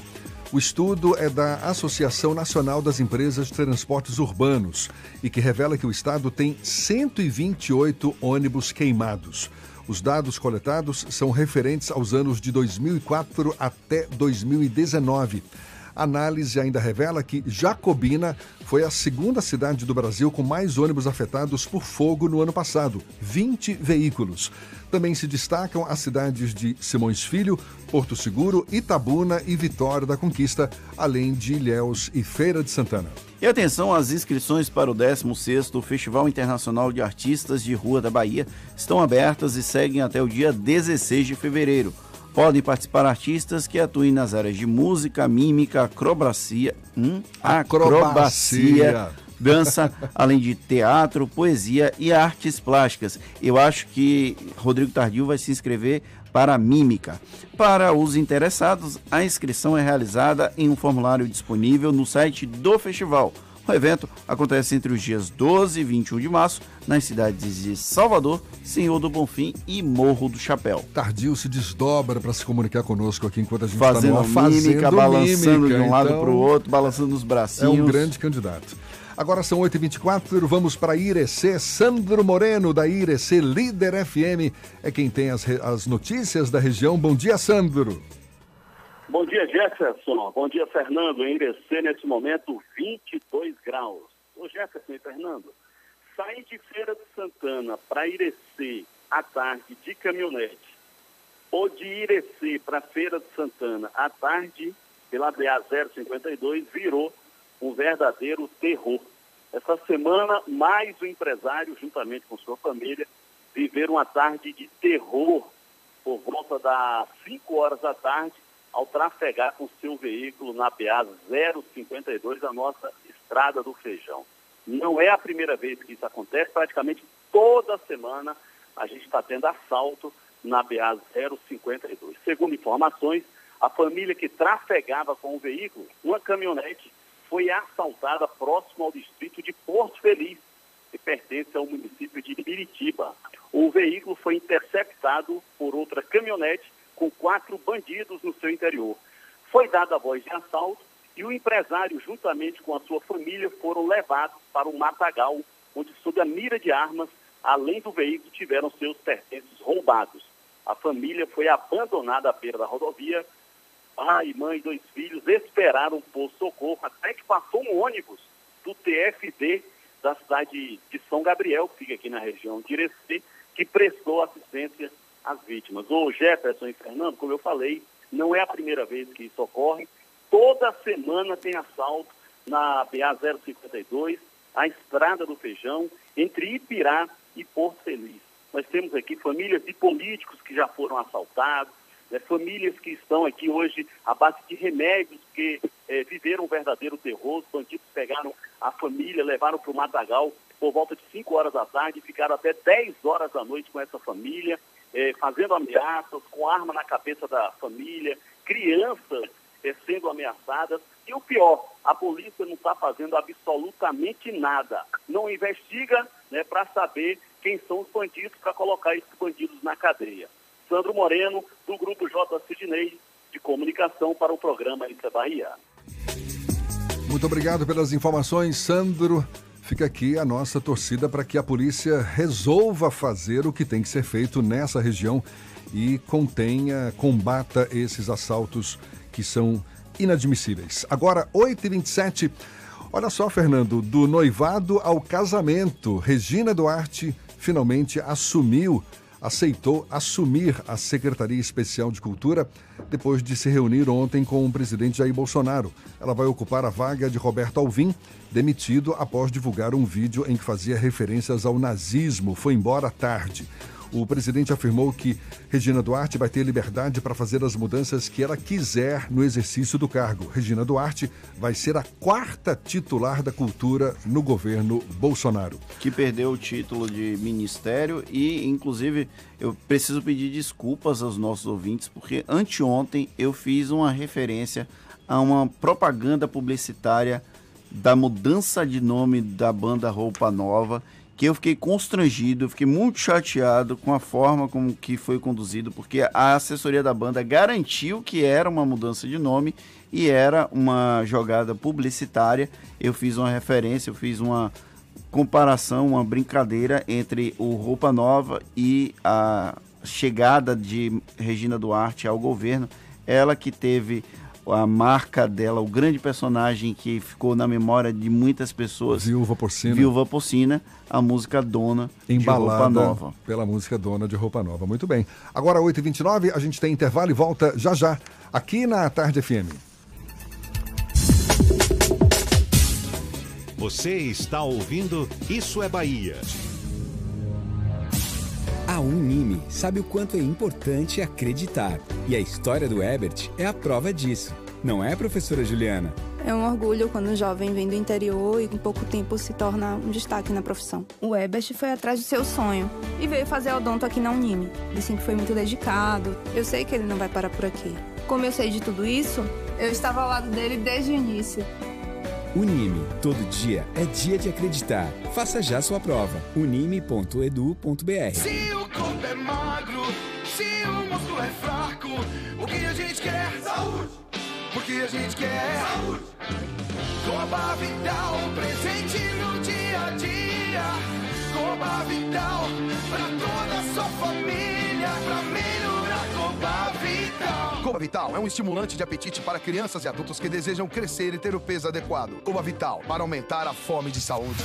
Coba Vital é um medicamento. Seu uso pode trazer riscos. Procure um médico farmacêutico. Leia a bula. Bela Bowling, o boliche do Shopping Bela Vista. Venha se divertir, aberto de domingo a domingo e a hora certa. 8h29, aqui na Tarde FM. Está pensando em um dia de diversão incrível? Então venha para o Bela Bowling, o boliche do Shopping Bela Vista. É o maior espaço de diversão com boliche de Salvador. Temos pacotes para você fazer a sua festa de aniversário ou confraternização. E de segunda a sexta, a hora de pista para seis pessoas com uma porção de batata frita sai por apenas R$ 49,90. Os sapatos são à parte. Consulte condições, traga a sua turma e aproveite. Bela Bowling, o boliche do Shopping Bela Vista, o maior espaço de diversão com boliche de Salvador. A Tarde FM. Trânsito. A Tarde Oferecimento. Monobloco, o pneu mais barato da Bahia a partir de R$ 149,90. O ano virou. Vire a chave de um seminovo Bahia VIP Veículos. Avenida Barros Reis, Retiro. A gente volta a falar com Cláudia Menezes, lá de cima, olhando cá para baixo. Cláudia. Oi, Jefferson, tem informação de acidente, viu? Agora, agora, no final da Via Expressa, sentido rótula do abacaxi, aparentemente foi um acidente com carro e moto, inclusive uma ambulância do SAMU foi deslocada para o local. Tem bastante lentidão, viu? Nesse trecho da Via Expressa, um longo trecho aí, na verdade, congestionado. Então a dica para você que está na Cidade Baixa e quer chegar na rótula do abacaxi é seguir agora pelo Vale de Nazaré e depois pela Bonocô. Em outro ponto, final da paralela, em direção à rodoviária, com bastante lentidão nesse momento também, desde o Imbuí, trânsito piorou, viu? Então a CM no trecho do Iguatemi está muito intensa também no sentido Lucaia, por isso se você está na paralela e quer chegar no Rio Vermelho, melhor cortar no Imbuí e seguir pela orla da cidade. Hum, delícia, mussarela da vaca, quem prova não quer saber de outra. Mussarela só da vaca na Bahia, só dá ela. Volto com você, Jefferson. Obrigado, Cláudia. A Tarde FM de carona com quem ouve e gosta.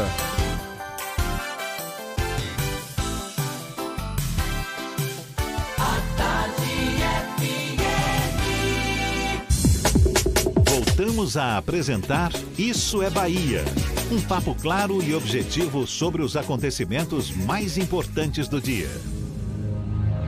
Agora, 28 para as 9 na Tarde FM, seguimos juntos por aqui e o Superior Tribunal de Justiça deve decidir sobre a validade da liminar concedida pela Justiça Baiana ao deputado estadual Soldado Prisco do PSC após suspender a tramitação da PEC que modifica regras da Previdência Social dos servidores públicos civis do Estado na Assembleia Legislativa da Bahia.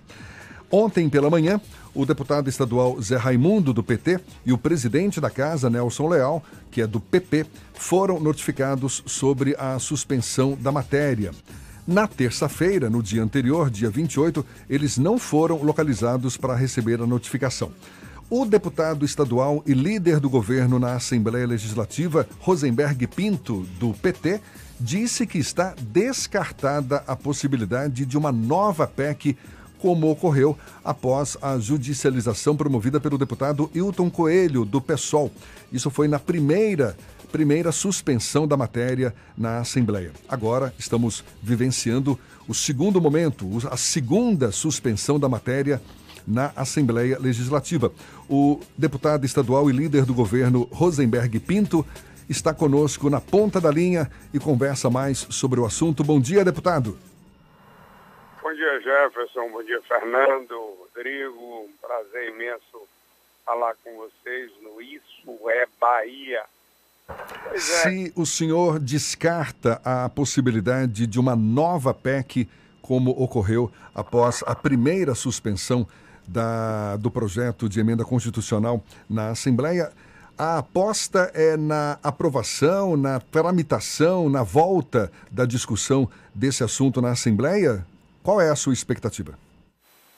Olha, primeiro que no período da PEC 158, realmente é, houve uh, um problema do ponto de vista da uh, de publicização no Diário Oficial. Então, isso realmente houve um problema naquele episódio e resolvemos sanar. E a, o governo apresentou uma nova PEC, a 159, que está tramitando. Nessa questão, não há nenhum tipo de problema de tramitação. Tanto que o deputado Hilton entrou com um novo pedido de suspensão, caiu com o desembargador Baltazar, que deu uma decisão contrária ao pedido dele, é, reconhecendo que não há erro na tramitação do processo.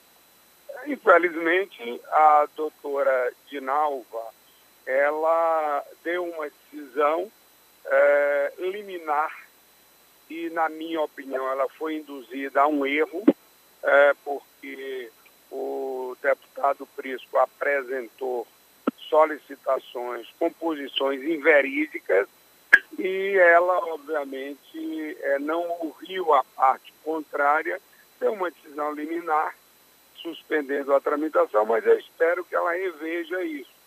Por outro lado, é, a minha opinião é que o, o, o Estado é quem tem poder para isso, entre imediatamente no STF para que suspenda essa decisão, uma vez que já há jurisprudência dos diversos ministros do STF, Luiz Fux, Dias Toffoli, Celso de Mello, já é, vasta decisão e que não cabe ao Poder Judiciário é, decidir sobre tramitação de projetos nas casas legislativas. Deputado, deputado, o senhor disse que dessa vez não há nenhum, digamos, nenhuma falha de tramitação, portanto, não cogita a, a edição de uma nova PEC. Agora, o argumento usado pelo deputado Soldado Prisco foi de ausência do estudo sobre o impacto financeiro e orçamentário, que, segundo o Tribunal de Justiça deveria fazer parte da PEC.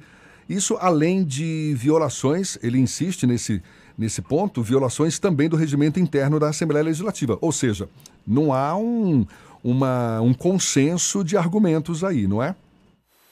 Olha, na realidade, ou é ignorância do deputado Prisco ou má fé, porque é, foi apresentado na LDO o estudo de impacto é, financeiro, atuarial, é, que está na casa. Ele aprovou, inclusive, a LDO. Obviamente, ele votou contra, mas se ele, o mínimo, tivesse o mínimo de cuidado de ler, ele teria percebido que a casa detém essas informações. Então, é mentira do deputado Prisco. Ele usou isso é, no, é, no processo. É lógico que a juíza, liminarmente, ela não teve, a, a desembargadora, desculpe, é, o tempo de, de ler. E nem ela citou a parte contrária para que nós apresentássemos isso. Mas isso já foi apresentado agora é, na defesa da Assembleia. A Assembleia pediu reconsideração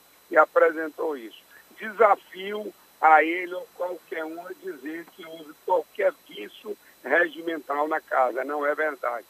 Deputado, há uma expectativa que essa liminar seja derrubada pelo governo, pela Assembleia, e caso isso aconteça, existe ainda a expectativa de votar a reforma da Previdência durante a convocação extraordinária feita pelo governador Rui Costa ou vai ficar para o ano regular do Legislativo?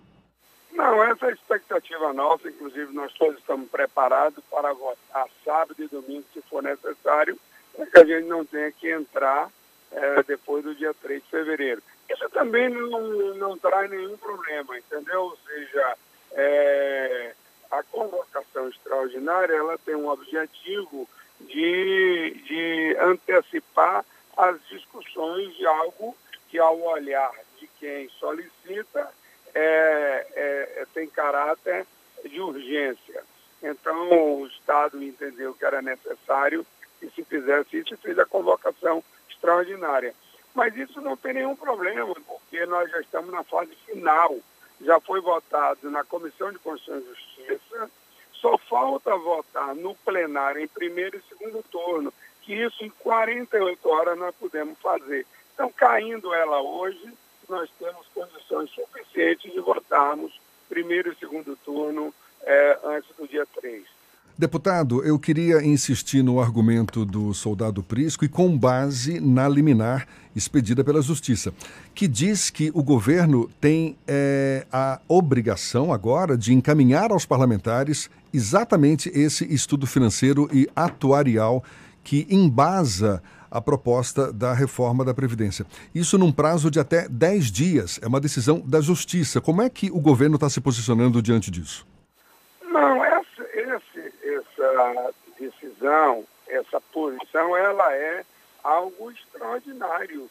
É, que não, não, no processo legislativo, não tem nenhum rito que exija esse tipo de procedimento. Isso é do deputado a deputada que quer se inteirar, faz esse estudo, mas não é obrigação do executivo, na hora que apresenta o projeto, anexar isso. Apesar de que o governo já havia anexado estudo atuarial é, é, no momento da apresentação da LDO, agora de 2019. Além do mais, o Tribunal de Contas do Estado da Bahia fez um caderno especial sobre é, o déficit é, atuarial é, da Previdência do Estado da Bahia.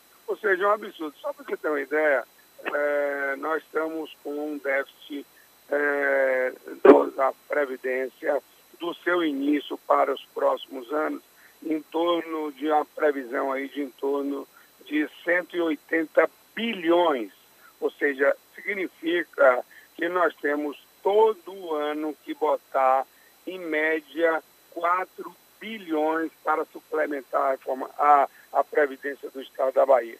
O que eu quero é, dizer para a sociedade e dizer para vocês, que lógico nós vamos superar essa questão é, é, jurídica que está aí, até porque eu acho que é uma interferência do Poder Judiciário no Poder Legislativo, que isso não é bom para os poderes porque não, é, não sou eu como parlamentar que tenho que dizer, como juiz, como desembargador, tem que conduzir certo, a análise dos seus processos internos. Não cabe ao Poder Judiciário dizer como é que a Casa Legislativa tem que é, analisar os processos, é, os projetos internos da Casa. Tá certo. Muito obrigado, deputado estadual Rosenberg Pinto, líder do governo na Assembleia, falando aí sobre esse impasse da PEC da Previdência na Assembleia, hoje suspensa por decisão da Justiça. Muito obrigado pelos seus esclarecimentos e um bom dia, deputado. Bom dia, queridos. Bom dia. Agora, 17 para as 9 na tarde FM, a gente volta já já. Você está ouvindo Isso é Bahia. Ofertas Caoa. Comece o ano de carro novo. HB20 nova geração com entrada mais parcelas de 639 reais e IPVA 2020 grátis. E ainda Creta Prestige 2.0 com tabela FIP no seu usado ou documentação IPVA 2020 grátis. Visite a HND Caoa Lauro de Freitas, Rua Luiz Antônio Nogueira 65 Centro. Telefone 30 32 23 50 ou consulte caoa.com.br. No trânsito de sentido à vida. Para realizar seu sonho, faça como Ebert, formado em odontologia pela Unime. Ele contou com professores experientes sempre ao seu lado e teve aulas em laboratórios bem equipados para aprender na prática o que o mercado exige. Essa é a hora de começar a estudar. Vem também para a Unime. As mensalidades cabem no seu bolso. Aproveite as bolsas de até 100%. Consulte condições. Faça já sua prova. unime.edu.br. Unime. Todo dia é dia de acreditar. O sabor que contagia, alegria e disposição. Energize o seu dia e leve a vida com mais emoção. Dê um up em sua vida, recarregue a sua energia com Enerap. Enerap, mais energia no seu dia a dia.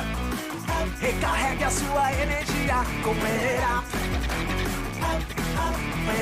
Neste verão você vai se emocionar, se envolver, sem sair de casa. É isso mesmo. Com Team Live Ultra Fibra, a diversão em casa está garantida. Aproveite muito o conteúdo online de Fox, Esporte Interativo e Cartoon Network e ainda experimente Look por 30 dias. Contratando 150 mega de velocidade, você navega com 300 mega por 12 meses no débito automático. Ligue para 0800 880 4141 ou acesse teamlive.team.com.br.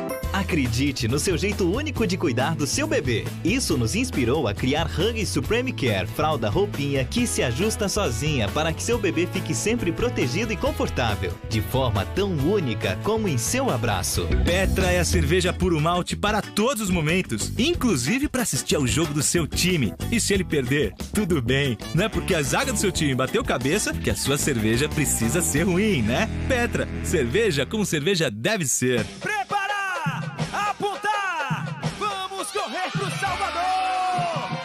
Carnaval da Criançada vai começar no Salvador Shopping. É o Sarau Kids. Uma grande festa com um show de Carlinhos Brau e convidados. Fanfarra, food trucks, brinquedos, pintura facial e muito mais. Prepare a fantasia do seu filho e traga ele para cair na folia. Domingo, 9 de fevereiro, no estacionamento L1, a partir das 16 horas. Garanta já o seu ingresso na loja do Pida ou pelo site. Salvador Shopping, diferente pra você. O carnaval ainda não chegou, mas o trio elétrico da Grande Bahia já está nas ruas. Tracker LT, Tracker Premier e espinha automática como você nunca viu. Confira. Tracker LT por 79.990. É o SUV turbo mais barato do Brasil. Tracker Premier a partir de 89.990 e espinha automática a partir de 73.990. São poucas unidades enquanto durar o estoque. É só essa semana. É só na Grande Bahia. Norte no Caê Magalhães Neto.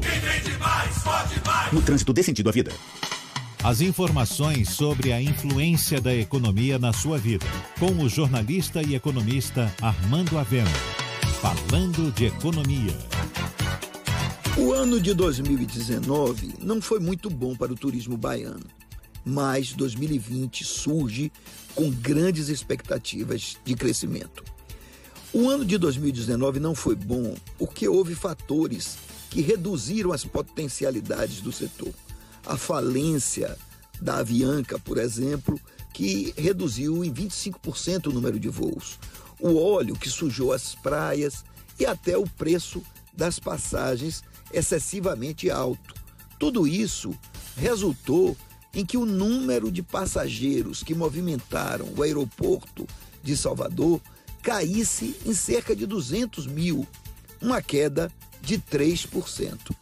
Apesar disso, ainda houve aumento no número de turistas e uma melhoria da taxa média de ocupação dos hotéis. Isso porque Salvador está bem cuidada, está com muitos eventos, é uma cidade voltada para o turismo e agora o turismo está sendo tocado de forma profissional. No final do ano de 2019, com o governo do estado reduzindo a alíquota do querosene de aviação, começou a haver uma vinda maior de empresas e de rotas para o aeroporto de Salvador. E com isso a situação melhorou. Agora, com a inauguração do centro de convenções, tudo promete ser melhor. E 2020 promete ser um ano de ouro para o turismo na Bahia. Especialmente porque vai haver a revitalização do turismo de negócios, que vai fazer com que um período sazonal de baixa estação tenha agora a possibilidade de ter eventos, feiras, seminários, congressos e, com isso, aumentar a demanda turística e de vários setores.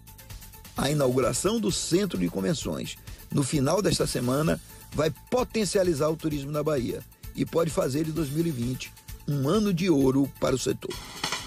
Você ouviu Falando de Economia, com o jornalista e economista Armando Avena. Voltamos a apresentar Isso é Bahia. Um papo claro e objetivo sobre os acontecimentos mais importantes do dia. Agora 8h49, vamos à redação do portal à tarde. Thaís Seixas tem notícias pra gente. Bom dia, Thaís. Oi Jefferson e Fernando, bom dia. Bom dia a você que acompanha o Isso é Bahia em todo o estado. A Polícia Federal incinera as drogas apreendidas na Bahia durante operações realizadas nos últimos meses. Ao todo foram destruídas 4 toneladas e meia de cocaína, 48 quilos de maconha, 862 comprimidos de êxtase e 60 frascos de lança-perfume. A Polícia Federal informou que a queima foi autorizada pela Justiça e acompanhada por um membro do Ministério Público Estadual. Somente no ano passado, a Polícia Federal na Bahia apreendeu 4.780 83 quilos de cocaína e 8.617 quilos de maconha. E no Portal à Tarde hoje você confere um alerta sobre o risco de queimaduras provocadas pelo contato com águas vivas e caravelas nas praias baianas. A matéria traz orientações de uma especialista no assunto, a pediatra Raquel Birne. Segundo ela, tanto a água viva quanto a caravela podem causar queimaduras que variam de leves até casos mais graves, que provocam febre, vômitos e alterações no ritmo cardíaco. A médica destaca que caso a criança entre em contato com estes animais, os pais não devem utilizar água doce para lavar a região afetada. O ideal é fazer compressas geladas e em seguida lavar o local com ácido acético. A matéria completa e outras notícias estão no portal atardeatarde.com.br. Volto com você, Jefferson. Obrigado, Thaís. E olha, uma informação importante para você, motorista: a via marginal da Avenida Oceânica está interditada desde ontem à noite, ali entre o Ondina, parte hotel, e o Largo do Camarão. Isso para a realização de obras no local. A previsão é de que o fluxo de veículos volte à normalidade a partir das 5 da manhã da próxima segunda-feira. Uma opção para quem precisa circular pela área é utilizar a via principal que passou a funcionar provisoriamente com mão dupla. O acesso de moradores às residências localizadas na área interditada está garantido mesmo nesse período de interdição. E uma menina de 4 anos ficou ferida após ser atacada por um cachorro da raça Pitbull dentro de casa na cidade de Paulo Afonso, no norte do estado. Ela teve ferimentos no rosto e na cabeça e corre o risco de perder a visão. Testemunhas contaram que o cachorro pertence à família da menina. O pitbull teria avançado na garota enquanto brincava com outras crianças em um dos quartos da casa. Agora 8h52, vamos para Teixeira de Freitas, extremo sul da Bahia, já já da Eldorado FM e as notícias da região. Bom dia, já já. Bom dia, senhor Jefferson Beltrão, bom dia o senhor Fernando, bom dia o Rodrigo Tardio, meu diretor, ele agora enxou igual um pombinho, né? E ouvintes do Isso é Bahia, agora Paulinho em especial. Paulinho, o dinossauro das carrapetas, aperte o play. Informações aqui do extremo sul baiano, principalmente aqui de uma cidade de Lagedão, uma comitiva formada pelo prefeito de Lagedão, Humberto Carvalho Cortes, conhecido popularmente como Betão, vereadores e secretário de Infraestrutura, esteve em Salvador em uma reunião com o secretário de CINFRA, né, junto com o secretário Marcos Calvalcante e o deputado estadual Zé Cocá, e trouxe uma excelente notícia para o povo de Lagedão, que é a liberação do assaltamento da estrada de acesso à Vila Betinho. Olha, só para lembrar aqui, Jefferson, o assaltamento da BA 696, que dá acesso ao distrito de Vila Betinho, é um trecho aproximadamente de 2 quilômetros. É louvável, viu? Seja bem-vindo esse assaltamento aqui para o povoado aqui de Vila Betinho, pertencente a Lagedão. Olha, uma outra notícia aqui do extremo sul, da cidade de Mucuri, e atendendo aí aos processos seletivos de simplificado para a contratação de interessados, ingressar no serviço público, fiquem atentos, o edital também já foi publicado no Diário Oficial do município. E esse edital foi publicado no último final de semana, no último dia 27. Então, quem tem interesse de inserir no mercado de trabalho, a Prefeitura de Mucuri abriu o processo seletivo simplificado para a contratação de interessados, tá? Olha, eu sou Jajá da Eldorado FM, a primeira dos nossos corações para o programa Isso é Bahia. Senhor Jefferson, senhor Fernando é com os senhores aí no estúdio. Muito bem, senhor Jajá, valeu, muito obrigado. Agora, sete minutos para as nove, a gente fala também de futebol. O Bahia venceu ontem à noite, o Bahia de Feira, no último minuto do jogo. Jogo disputado na Arena Cajueiro, em Feira de Santana, pela terceira rodada do Baianão. Pois é, teve a chance nos 49 minutos quando Kaique conseguiu marcar e vencer o duelo. Com esse resultado, o Bahia chega a sete pontos e assume a liderança da competição. O time volta a campo no domingo, vai ser às 4 horas da tarde para enfrentar a Jacuipense no estádio de Pituaçu pela quarta rodada do Campeonato Baiano. Já o Vitória recebeu na noite de ontem o time da Juazeirense e empatou a partida válida pela terceira rodada do Campeonato Baiano. O confronto estava melhor para o Leão que vencia até os minutos finais, mas acabou levando o empate em 2 a 2. O jogo aconteceu no Barradão e o Leão foi representado pela equipe Sub-23, a equipe de transição.